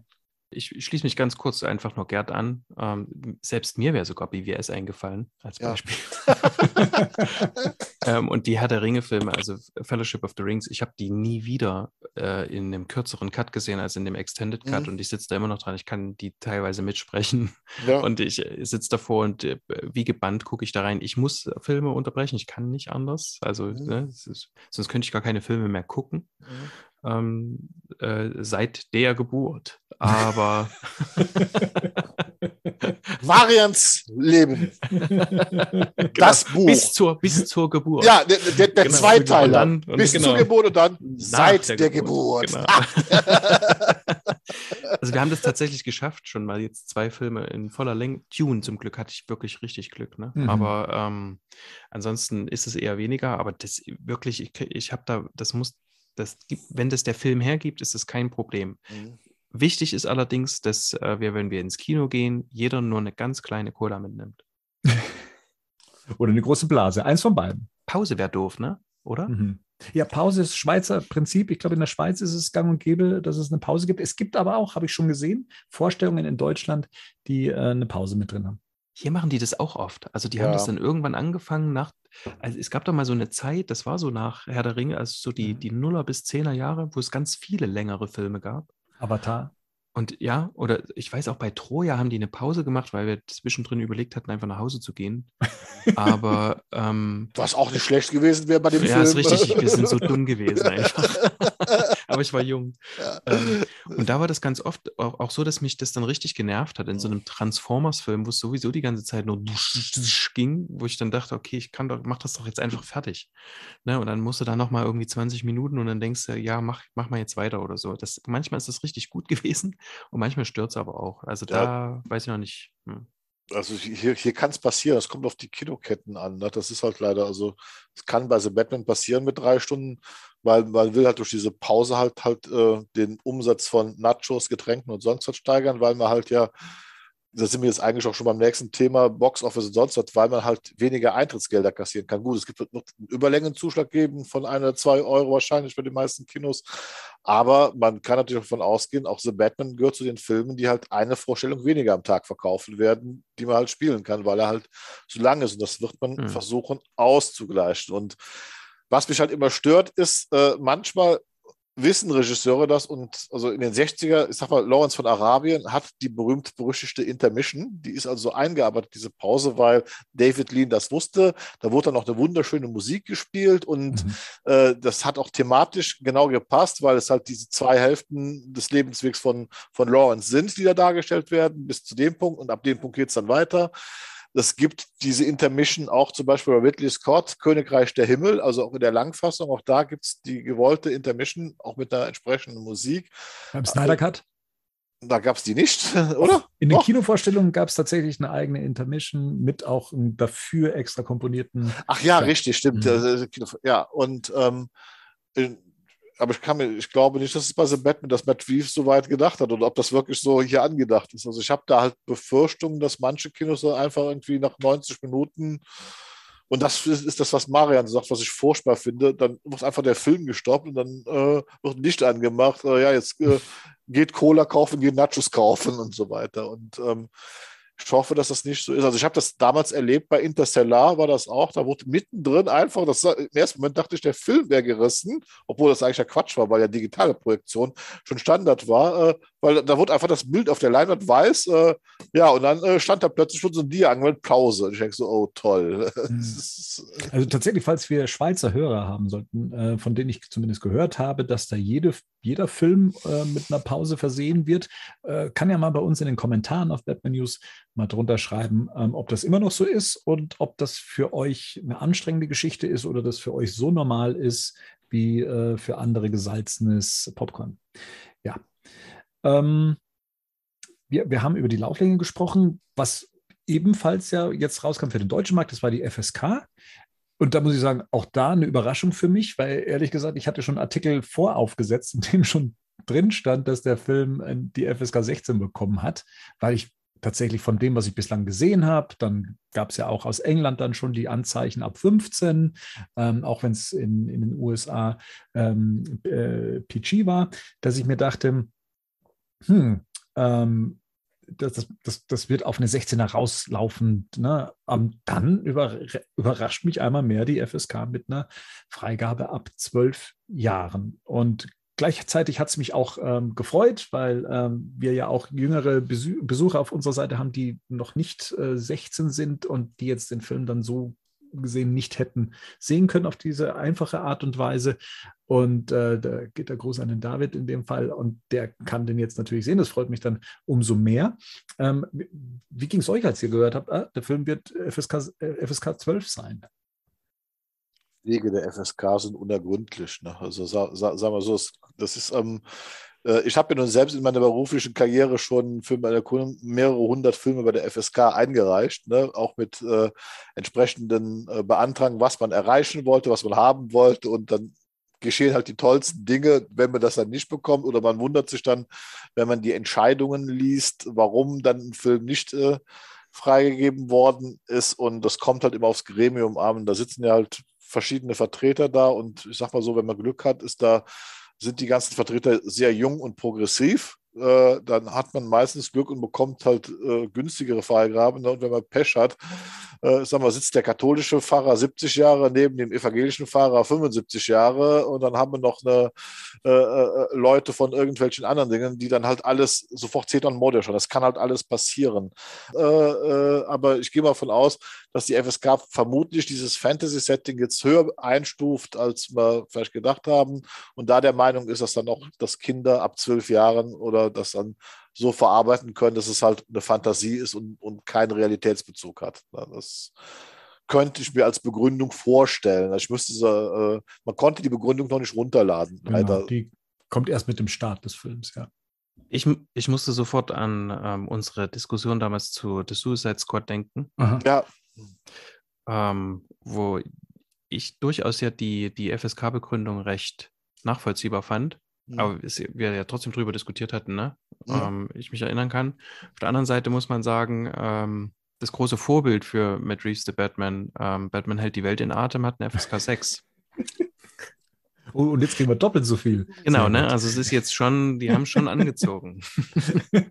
Ach Gott, der hat echt noch eine 6 bekommen. Das ist ja, Ja. oh je. Und die hauen sehr, ne? Also Ja. da, und da kommen Haie vor, die hängt bei dem am Bein und so. Also das ist schon, und es dauert sehr Stimmt. lange, bis er den abbekommt und er hat eine Bombe überm Kopf. Also es ist wie The Dark Knight Rises, ne? Ja, aber Sie haben, Sie haben es doch hier äh, zensiert mit diesem Puff und Pau und mit diesen Blasen und Ja, so. aber der Hai, der kriegt wirklich ordentlich Der auf den. Kopf und dann, ja, das ist schon Tierquälerei auch. Ja. Ja, also wie gesagt, ich, ich, durch das, was man eigentlich so gefühlt hatte, hätte ich den Film tatsächlich eine 16er, hätte mich jetzt nicht überrascht. Die 12 hat mich jetzt schon ein bisschen mehr überrascht. Andererseits, ja, wie er schon sagt, oder was für die FSK ja auch gilt, ist, äh, ne, also Comic-Verfilmungen sind ja jetzt auch so ein Genre, äh, dem sich auch der Zuschauer bewusst ist, was er da sieht. Ähm, mhm. Es gab dann auch die ein oder andere Bemerkung, ähm, als das äh, rauskam, so von wegen, ah, na, jetzt äh, jetzt wird da nicht die volle Härte auf, aufgefahren, ähm, jetzt wird es wieder so ein Film für, für einen Lauch. Oder ey, jetzt hocke ich dann mit, äh, jetzt hocke ich dann mit Kindern im Kino. Und gerade bei sowas wie bei der letzten Bemerkung habe ich mir halt gedacht, ja, genau, das, das ist das Ding. Also wir haben es hier mit einer Figur zu tun, die, ne, für, wir gucken hier eine Comic-Verfilmung. Mhm. Ähm, mhm. Und der kleine Bernd, der damals zehn Jahre alt war, mit seiner Mama im im Film saß, der ab zwölf war, das ist der, über den sich da beschwert wird, über der da äh, ruhig drin saß in dem Raum und nur gebannt war und zum Batman-Fan gemacht hat. Und äh, dann wird dann einfach äh, Jahre später dann gesagt, ich will keine Kinder in der Vorstellung haben, ähm, ich will meine Ruhe haben. Mhm. Ähm, und ja, und, und, ganz ehrlich, das, wenn es nach dem Prinzip ginge, wäre ich wohl nicht der, äh, wäre ich jetzt nicht da, wo ich jetzt bin kontere jetzt mal damit, 1992, wie dann Batman Returns im Kino lief, ebenfalls ab zwölf Jahren freigegeben ist und ich im Kino gesessen habe und ich mehrere Mütter mit verstörten Kindern mitten im Film aus dem Kino habe gehen sehen, weil die das nicht so ganz nachvollziehen konnten, was da eigentlich auf der Leinwand. Ich glaube, das, glaub, das war nach der Szene, wo äh, Selina Keil aus dem Fenster gesch geschmissen worden ist und die Katzen unten an sie ja. anklammerten. Also ja. da hatten wir weinende Kinder Kino und da sind die Eltern und die Mütter mit den Kindern raus. Ne? Aber Katzen sind doch so süß. Ich habe das auch erst mit 25 verstanden, die Szene. Aber äh, genau, also wenn es danach gehen würde, ob die mich stören oder so, dann hätte ich eher so ein Klammeralter. Also dann würde ich irgendwie alle von, ähm, weiß ich nicht, von 18 bis 30 irgendwie ausschließen wollen oder so. Oh, sind, ja. Das sind die, ist die nervigere Gruppe. Also sorry, sorry für alle, die es betrifft. Ähm, die nervigste Gruppe sind die Nacho fressenden Chipskäufer, oh, yes. die, wenn, wenn der Film anfängt und wenn du plötzlich egal was, und dann gehen plötzlich diese Crunch-Geräusche los, weil du eine ganze Reihe voller Chips und Nacho-Typen vor dir hast. Da kriege ich den tödlichen Hass. Ihr werdet mit mir große Freude haben. Nein, ähm, aber tatsächlich, also ich, ich kenne das tatsächlich auch, dass Kinder eher so die diszipliniertere Gruppe sind. Ähm, und ich freue mich tatsächlich auch für, ähm, auch im Discord-Server gab es ja den, den Husky und den N24. Die eben auch gebankt haben, ob sie das noch irgendwie in einem, in einem äh, messbaren Zeitraum sehen können. Und jetzt können sie es tatsächlich und mhm. äh, das freut mich tatsächlich. Also dann, ja. ne? Ist in Ordnung. Wir werden sehen, ob es ähm, zu weich gespült ist. Matt Reeves hat ja gesagt, er hat ja das Rating so weit ausgenutzt, wie es ähm, für ihn machbar war. Und ich glaube, das werden wir auch merken. Und ähm, ich glaube, er hat sogar eine F-Bomb drin, hat er gesagt. Eine, die, die, die erlaubt ist, ist, ist, ist sogar auch drin. Ja. Von dem her, da mache ich mir jetzt auch nicht Sorgen. Äh, und wie gesagt, und? es muss auch nicht unnötige Gewalt sein, um hochgestuft zu werden. Und der Planet der Affen-Film hat auch eine FSK 12. Mhm. Und das ist, wie gesagt, das ist Krieg. Ne? So, vom heutigen Tag an sind es jetzt noch fünf Tage, 20 Stunden, zwei Minuten, 32 Sekunden. ähm, und ja, wir, wir nähern uns damit ja auch dann so ein bisschen dem Einspiel. Ähm, und wir haben das ja damals schon bei Batman wie Superman gemacht und haben auch da schon in unserem Erwartungspodcast drüber gesprochen. Was denkt ihr denn, wie erfolgreich der Film an der Kinokasse sein wird. Also wir haben ja so ein paar Faktoren. Ne? Also wir haben die Länge, die 177 Minuten. Da weiß man, das hat der Gerd ja schon gesagt, der Film wird dann äh, beschränkt oft laufen. Äh, wahrscheinlich äh, innerhalb des Turnos dann einmal weniger als andere Filme. Dann ähm, gut, die FSK 12, die ist ja, ist ja äh, voll gut. Ähm, was haben wir denn noch? Wir haben Ach ja, das Budget, was haben wir denn da? Ähm, 100 Millionen habe ich mal gehört, was ich ja schon recht niedrig fände, wenn es wirklich der Fall wäre. Andererseits waren mal 190 Millionen zu hören. Gerd, weißt du da irgendeine Zahl? Ich glaube, offiziell ist da noch nichts äh, gesagt worden. Offiziell zu, ist noch gar nichts gesagt worden. Es war am Anfang, hieß es, waren, es sollten 190 Millionen werden, aber ich glaube, das war noch sogar zu Afflex-Zeiten, wo das mal im Gerücht stand. Jetzt ist die offizielle Zahl, die im Moment läuft, sind 100 Millionen.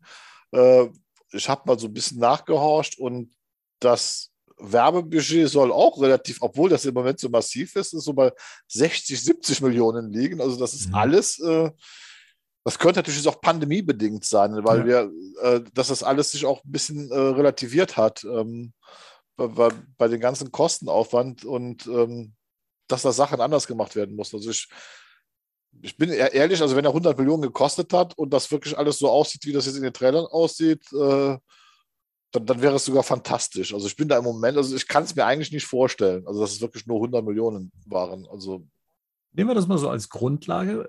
Ähm, was schätzt ihr? Also A, was spielt er jetzt dann am ersten Wochenende in den USA ein? Was wird er insgesamt weltweit einspielen? Und ja, die dritte Frage wäre, was ist es auf Deutschland bezogen? Ne? Wir haben ja auch immer noch den Pandemiefaktor, ähm, auch wenn sich jetzt da die Sachen ähm, öffnen. Ist es, ist es einer der ersten Filme? Ähm, ist es dann das, was die Leute dann jetzt sehen wollen? Ähm, ist äh, Spider-Man haben wir ja hier auch als, als Vergleich schon öfters mal herangezogen. Der hat ja am ersten Wochenende 260 Millionen Dollar eingespielt, was ein Wahnsinn ist. Ähm, der ist jetzt weltweit bei 1,8 Milliarden äh, und läuft noch nicht mal in China, glaube ich. Nee, da kommt er erst in Start noch. Ne? Genau, da wird aber äh, Batman auf jeden Fall laufen. Und ähm, ja, also ich kann euch sonst noch an die Hand geben, dass The Dark Knight, ähm, der hat 1,08 Milliarde eingespielt, also Dark Knight Rises, genau, und äh, The Dark Knight hat auch über eine Milliarde eingespielt. Batman wie Superman fast 900 Millionen, also 872. Ähm, und naja, viel weiter sollten wir jetzt eigentlich auch nicht mehr zurückgehen, weil dann wird es auch mit der Inflation ein bisschen schwierig. Ähm, aber sagen wir mal, äh, ein äh, Batman Begins, der hatte damals 372 Millionen eingespielt, weltweit. Das mal nur zur Diskrepanz. So, was denkt ihr so? Fangen wir mal mit ähm, USA an, also beziehungsweise ähm, erstes Wochenende. Was wird der Film einspielen in den USA? Da wird ja immer gern von Rekordwochenenden gesprochen und sowas. Werden wir ein Rekordwochenende haben oder denkt ihr, nee, da wird man drunter fallen? Glaube ich nicht. Ich glaube nicht, dass der für Rekorde geeignet ist, für Rekordwochenenden zumindest. Mhm. Ähm, obwohl ich eine Sache, ich habe heute, ich habe heute einen Freund getroffen, der damit nichts zu tun hat, der heute zu mir sagte, wie gesagt, ich habe mich ja abgeschottet von diesen ganzen Sachen und der sagte heute zu mir, oh, ihr müsst ja auch ganz schön viel zu tun haben bei dem Cast gerade, oder? ich denke, was hat er denn ja alles gesehen? Und dann fing er an, mir irgendwelche Sachen zu erzählen, dass ich dann gesagt habe, hör mal auf mich zu spoilern. das müsst ihr doch alles bearbeiten. Er hört ja den Cast nicht, ist kein Batman-Fan oder so, ne? aber würde den Film halt mit angucken. Und ich, nee, habe ich dann gesagt. Und das, ah, okay, na gut, dann reden wir halt, wenn, wenn du den gesehen hast oder wenn wir ins Kino gehen und so. Ja. Und deswegen denke ich, okay, ich, ich kann überhaupt nicht einschätzen, wie der gerade so bei, beim Mainstream ankommt, aber ich kann mir das nicht vorstellen, dass er Rekordwochenenden macht. Es ist auch immer trotzdem noch irgendwie so halb Corona, ne? Ja, ja. Eben, aber dann trotzdem gibt es solche Einspielergebnisse wie bei Spider-Man, wo es anscheinend kein Corona gab. Hm, naja, hm. Aber das ist irgendwie eine andere Story, glaube ich. Ja. Gerd, hast du schon so eine Einschätzung für das erste Wochenende? Ja, ich glaube, er wird auch keine Rekorde brechen. Und ähm, aus zwei Gründen. Einmal auch die Laufzeit. Wie gesagt, das ist mhm. tatsächlich mhm. so. Äh, äh, Spider-Man ging auch lang, aber da hat man es noch geschafft, die Vorstellung mitzupacken, indem er halt einfach ein bisschen früher und ein bisschen später äh, angefangen und ein bisschen später aufgehört. Da bekam er auch seine vier Termine, äh, vier ein Termine. Aber was ich glaube, dem Film geschadet hat, und das hatten wir schon mal darüber diskutiert, ist die Ankündigung von Warner, mhm. dass der Film in 45 Tagen auf HBO Max laufen wird.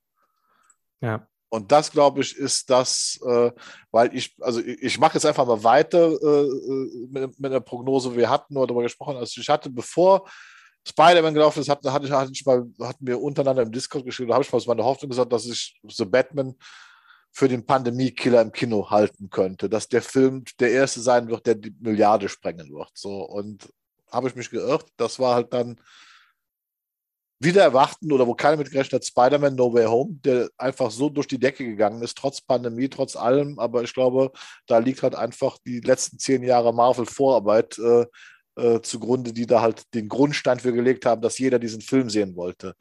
Äh, wir haben bei The Batman wieder dieses Problem, dass wir immer noch dieses uneinige DC-Universum, was kein also außer uns Hardcore-Fans ja kein Mensch begreift, gibt es jetzt ein DC-Universum, ja oder nein, die Normalsterbliche, was also denke ich mal abschrecken will. Und dann kommt noch diese Ankündigung, hey, ihr könnt das in genau 45 Tagen auf unserem hauseigenen Streamingdienst schauen und wenn ihr da Abonnenten seid, sogar für umsonst.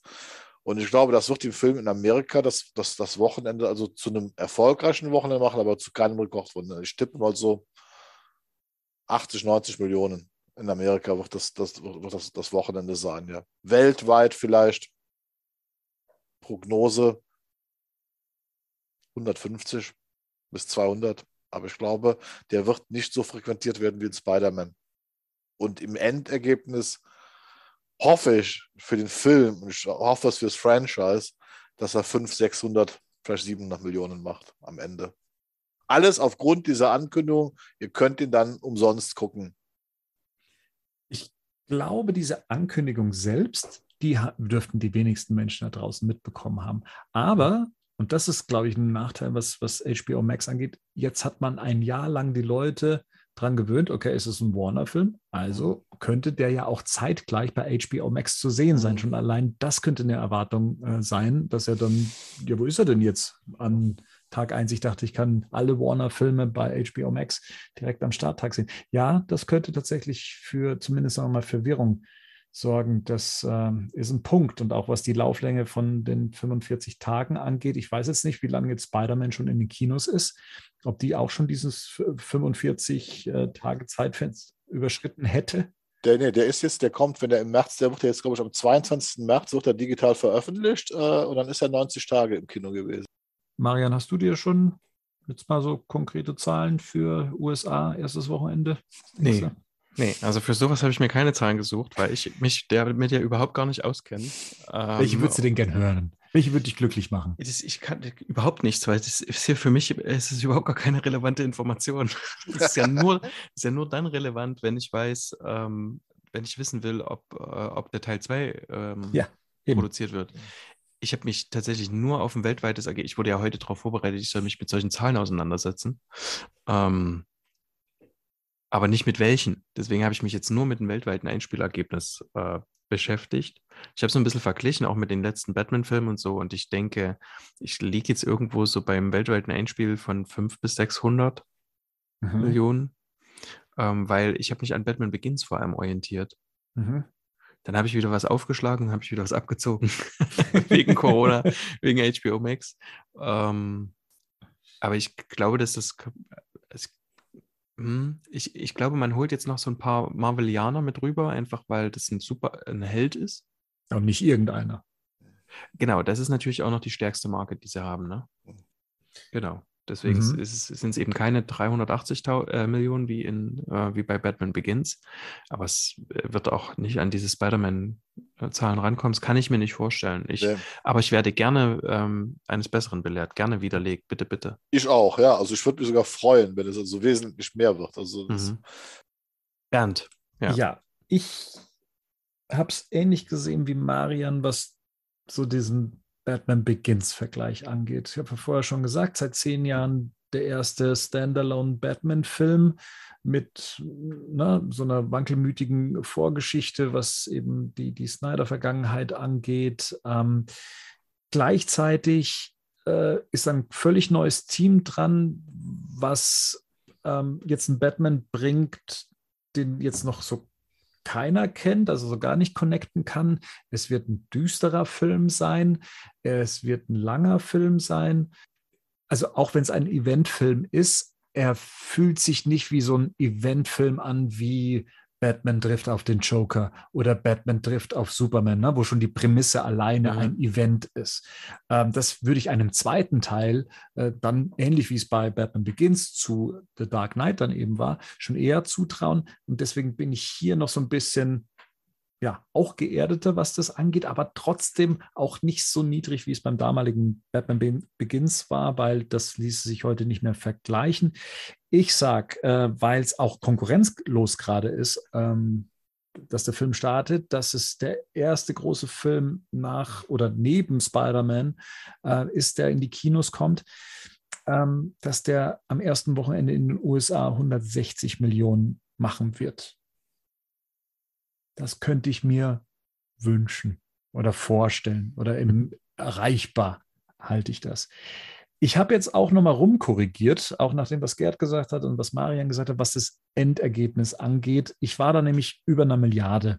Ich äh, habe dann aber nochmal gesagt, hm, ja, bei der Lauflänge hm, kein 3D-Bonus, was ja die Marvel-Filme auch nochmal so als, als Bonus haben, dass die durch die 3D-Einnahmen was höheres ne, Geld in die also mehr Geld in die Kinokassen spült. Mhm. Ähm, das ist auch nochmal beschleunigt. Deswegen bin ich da jetzt mal auf jetzt würde ich gerade 800 Millionen sagen, aber ich bin bei 900 Millionen, äh, was das Endergebnis angeht, inklusive China. Ähm, und dass der Film hoffentlich einen guten Lauf hat, einen langen Run, ne? also Lags heißt das äh, im Englischen, dass er halt gut durchhält. Und äh, aber nicht über die Milliarde klettert. Das glaube ich nicht. Also da müsste das so ein, also ein ähnliches Phänomen wie damals bei Dark Knight äh, sein, dass das so Mund-zu-Mund-Propaganda den Film einfach äh, immer oben lässt. Und das, das, das kann ich mir, ohne den Film gesehen haben, gerade nicht vorstellen. Für Deutschland ähm, habe ich mir gedacht, das könnt, da könnten 2,5 Millionen Zuschauer am Ende bei rumkommen. Auch hier konkurrenzlos gerade. Kinos machen gerade vermehrt auf. Batman ist jetzt nicht gerade die beliebteste Comicfigur in, in, den, ähm, in den Kinos. Allerdings auch hier haben Filme wie Dark Knight Rises äh, 3,5, nee, 3,2 Millionen Zuschauer in die Kinos gezogen oder Dark Knight damals 2,8.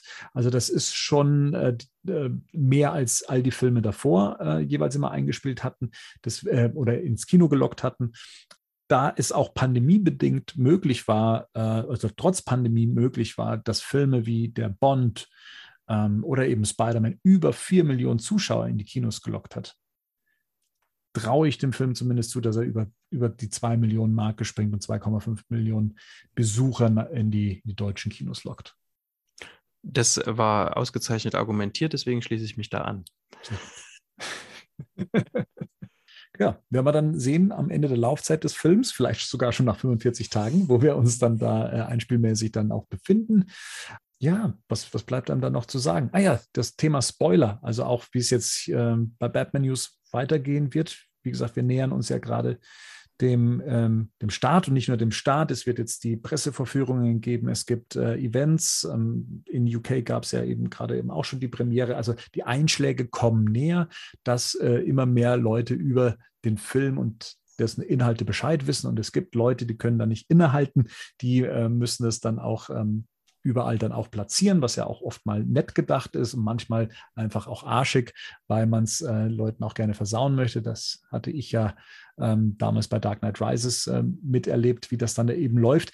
Davor wollen nicht nur äh, wir euch als ähm, Besucher schützen, die ähm, ja eben nicht unbedingt gespoilt werden wollen über harte Inhalte oder harte Spoiler des Films, sondern auch uns als Filmfans, die den Film dann eben auch dementsprechend im Kino erleben wollen, die jetzt auch dementsprechend Spoiler aus dem Weg gegangen sind und äh, der, der Betrailerung und so weiter auch ausgewichen sind.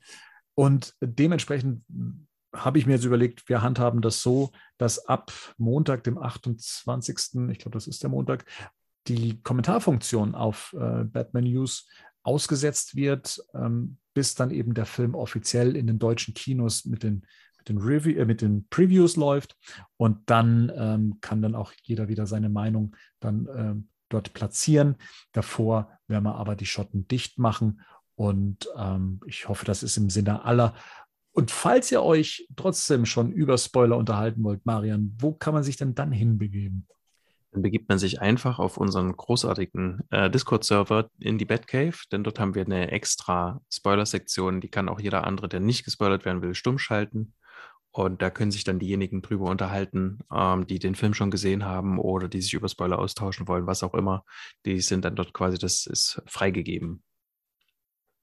Genau. Ansonsten, und das ist ja auch in dem Sinne, wünsche ich jedem Hörer und auch äh, jedem, der auch vielleicht noch etwas misstrauisch ist und auch vielleicht äh, noch nicht so ganz weiß, was er mit The Batman anfangen soll, wahnsinnig viel Spaß mit diesem Film. Ähm, jetzt nach, und ich wiederhole es nochmal, nach zehn Jahren, dass wir einen Standalone Batman-Film hatten, ähm, endlich wieder einen großen Batman-Film im Kino von einem mehr als fähigen Regisseur mit ähm, äh, sehr viel, vielversprechenden Bildern, die wir schon vorab gesehen haben. Und wie gesagt, auch im, im, Gespräch da mit euch hypt man sich ja dann auch wieder an und dann äh, freut man sich gleich noch umso mehr. Und ich hoffe, das hat sich dann auch auf euch jetzt übertragen, damit auch ihr sagt, hey, geil, ich, ihr, ihr nehmt uns in eurem Kopf praktisch mit ins Kino und äh, seid dann auch gespannt, wie wir den Film dann auch besprechen werden.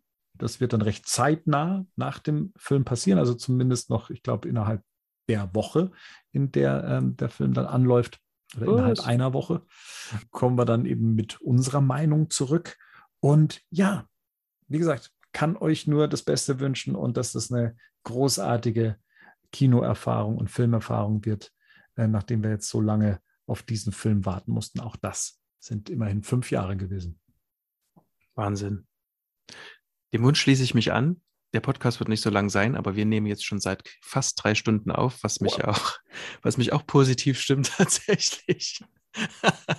Für das wir das auch durchhalten. Keiner von uns ist aufgestanden und zur Toilette gegangen. aber ich schließe mich Bernds ähm, Wunsch einfach an. Natürlich ist es auch ähm, ein bisschen für einen selber ähm, ganz gut, aber genau. Ähm, für jeden da draußen, dass das der, der beste Batman-Film wird der letzten zehn Jahre. Zumindest. Gerd, hau uns noch raus. Ja, ich freue mich darauf und ich hoffe wirklich, dass das der Batman-Film ist, den wir alle verdient haben. Auf den wir jetzt so lange gewartet haben, dass wir echt. Das ist, das ist für mich einfach dieser Moment. Ich will aus dem Kino kommen und will einfach sagen, das war Batman. Dies, ich will dieses Gefühl noch einmal in meinem Leben haben. Das war Batman. Und normalerweise ist der Marian ein Weltmeister darin, noch mal kurz zurückzuspringen. Jetzt bin ich kurz. Ich muss nämlich noch sagen, der Rico, der hat sich am ersten Wochenende 95 Millionen versprochen und 1,2 über die gesamte Lauflänge weltweit. Also ähm, das vielleicht noch als kleiner Rauswerfer, als Info von Rico. Mal gucken, vielleicht äh, lassen wir uns noch irgendwie einen Wetteinsatz, was das angeht, einfallen. Bis dahin, wie gesagt, wir hören uns auf der anderen Seite wieder, wenn wir The Batman gesehen haben allesamt und ihn dann in aller Ausführlichkeit, soweit es uns möglich ist und soweit wir noch können, besprechen werden. Bis dahin, ciao, servus, bis zum nächsten Mal. Macht's gut. Macht's gut.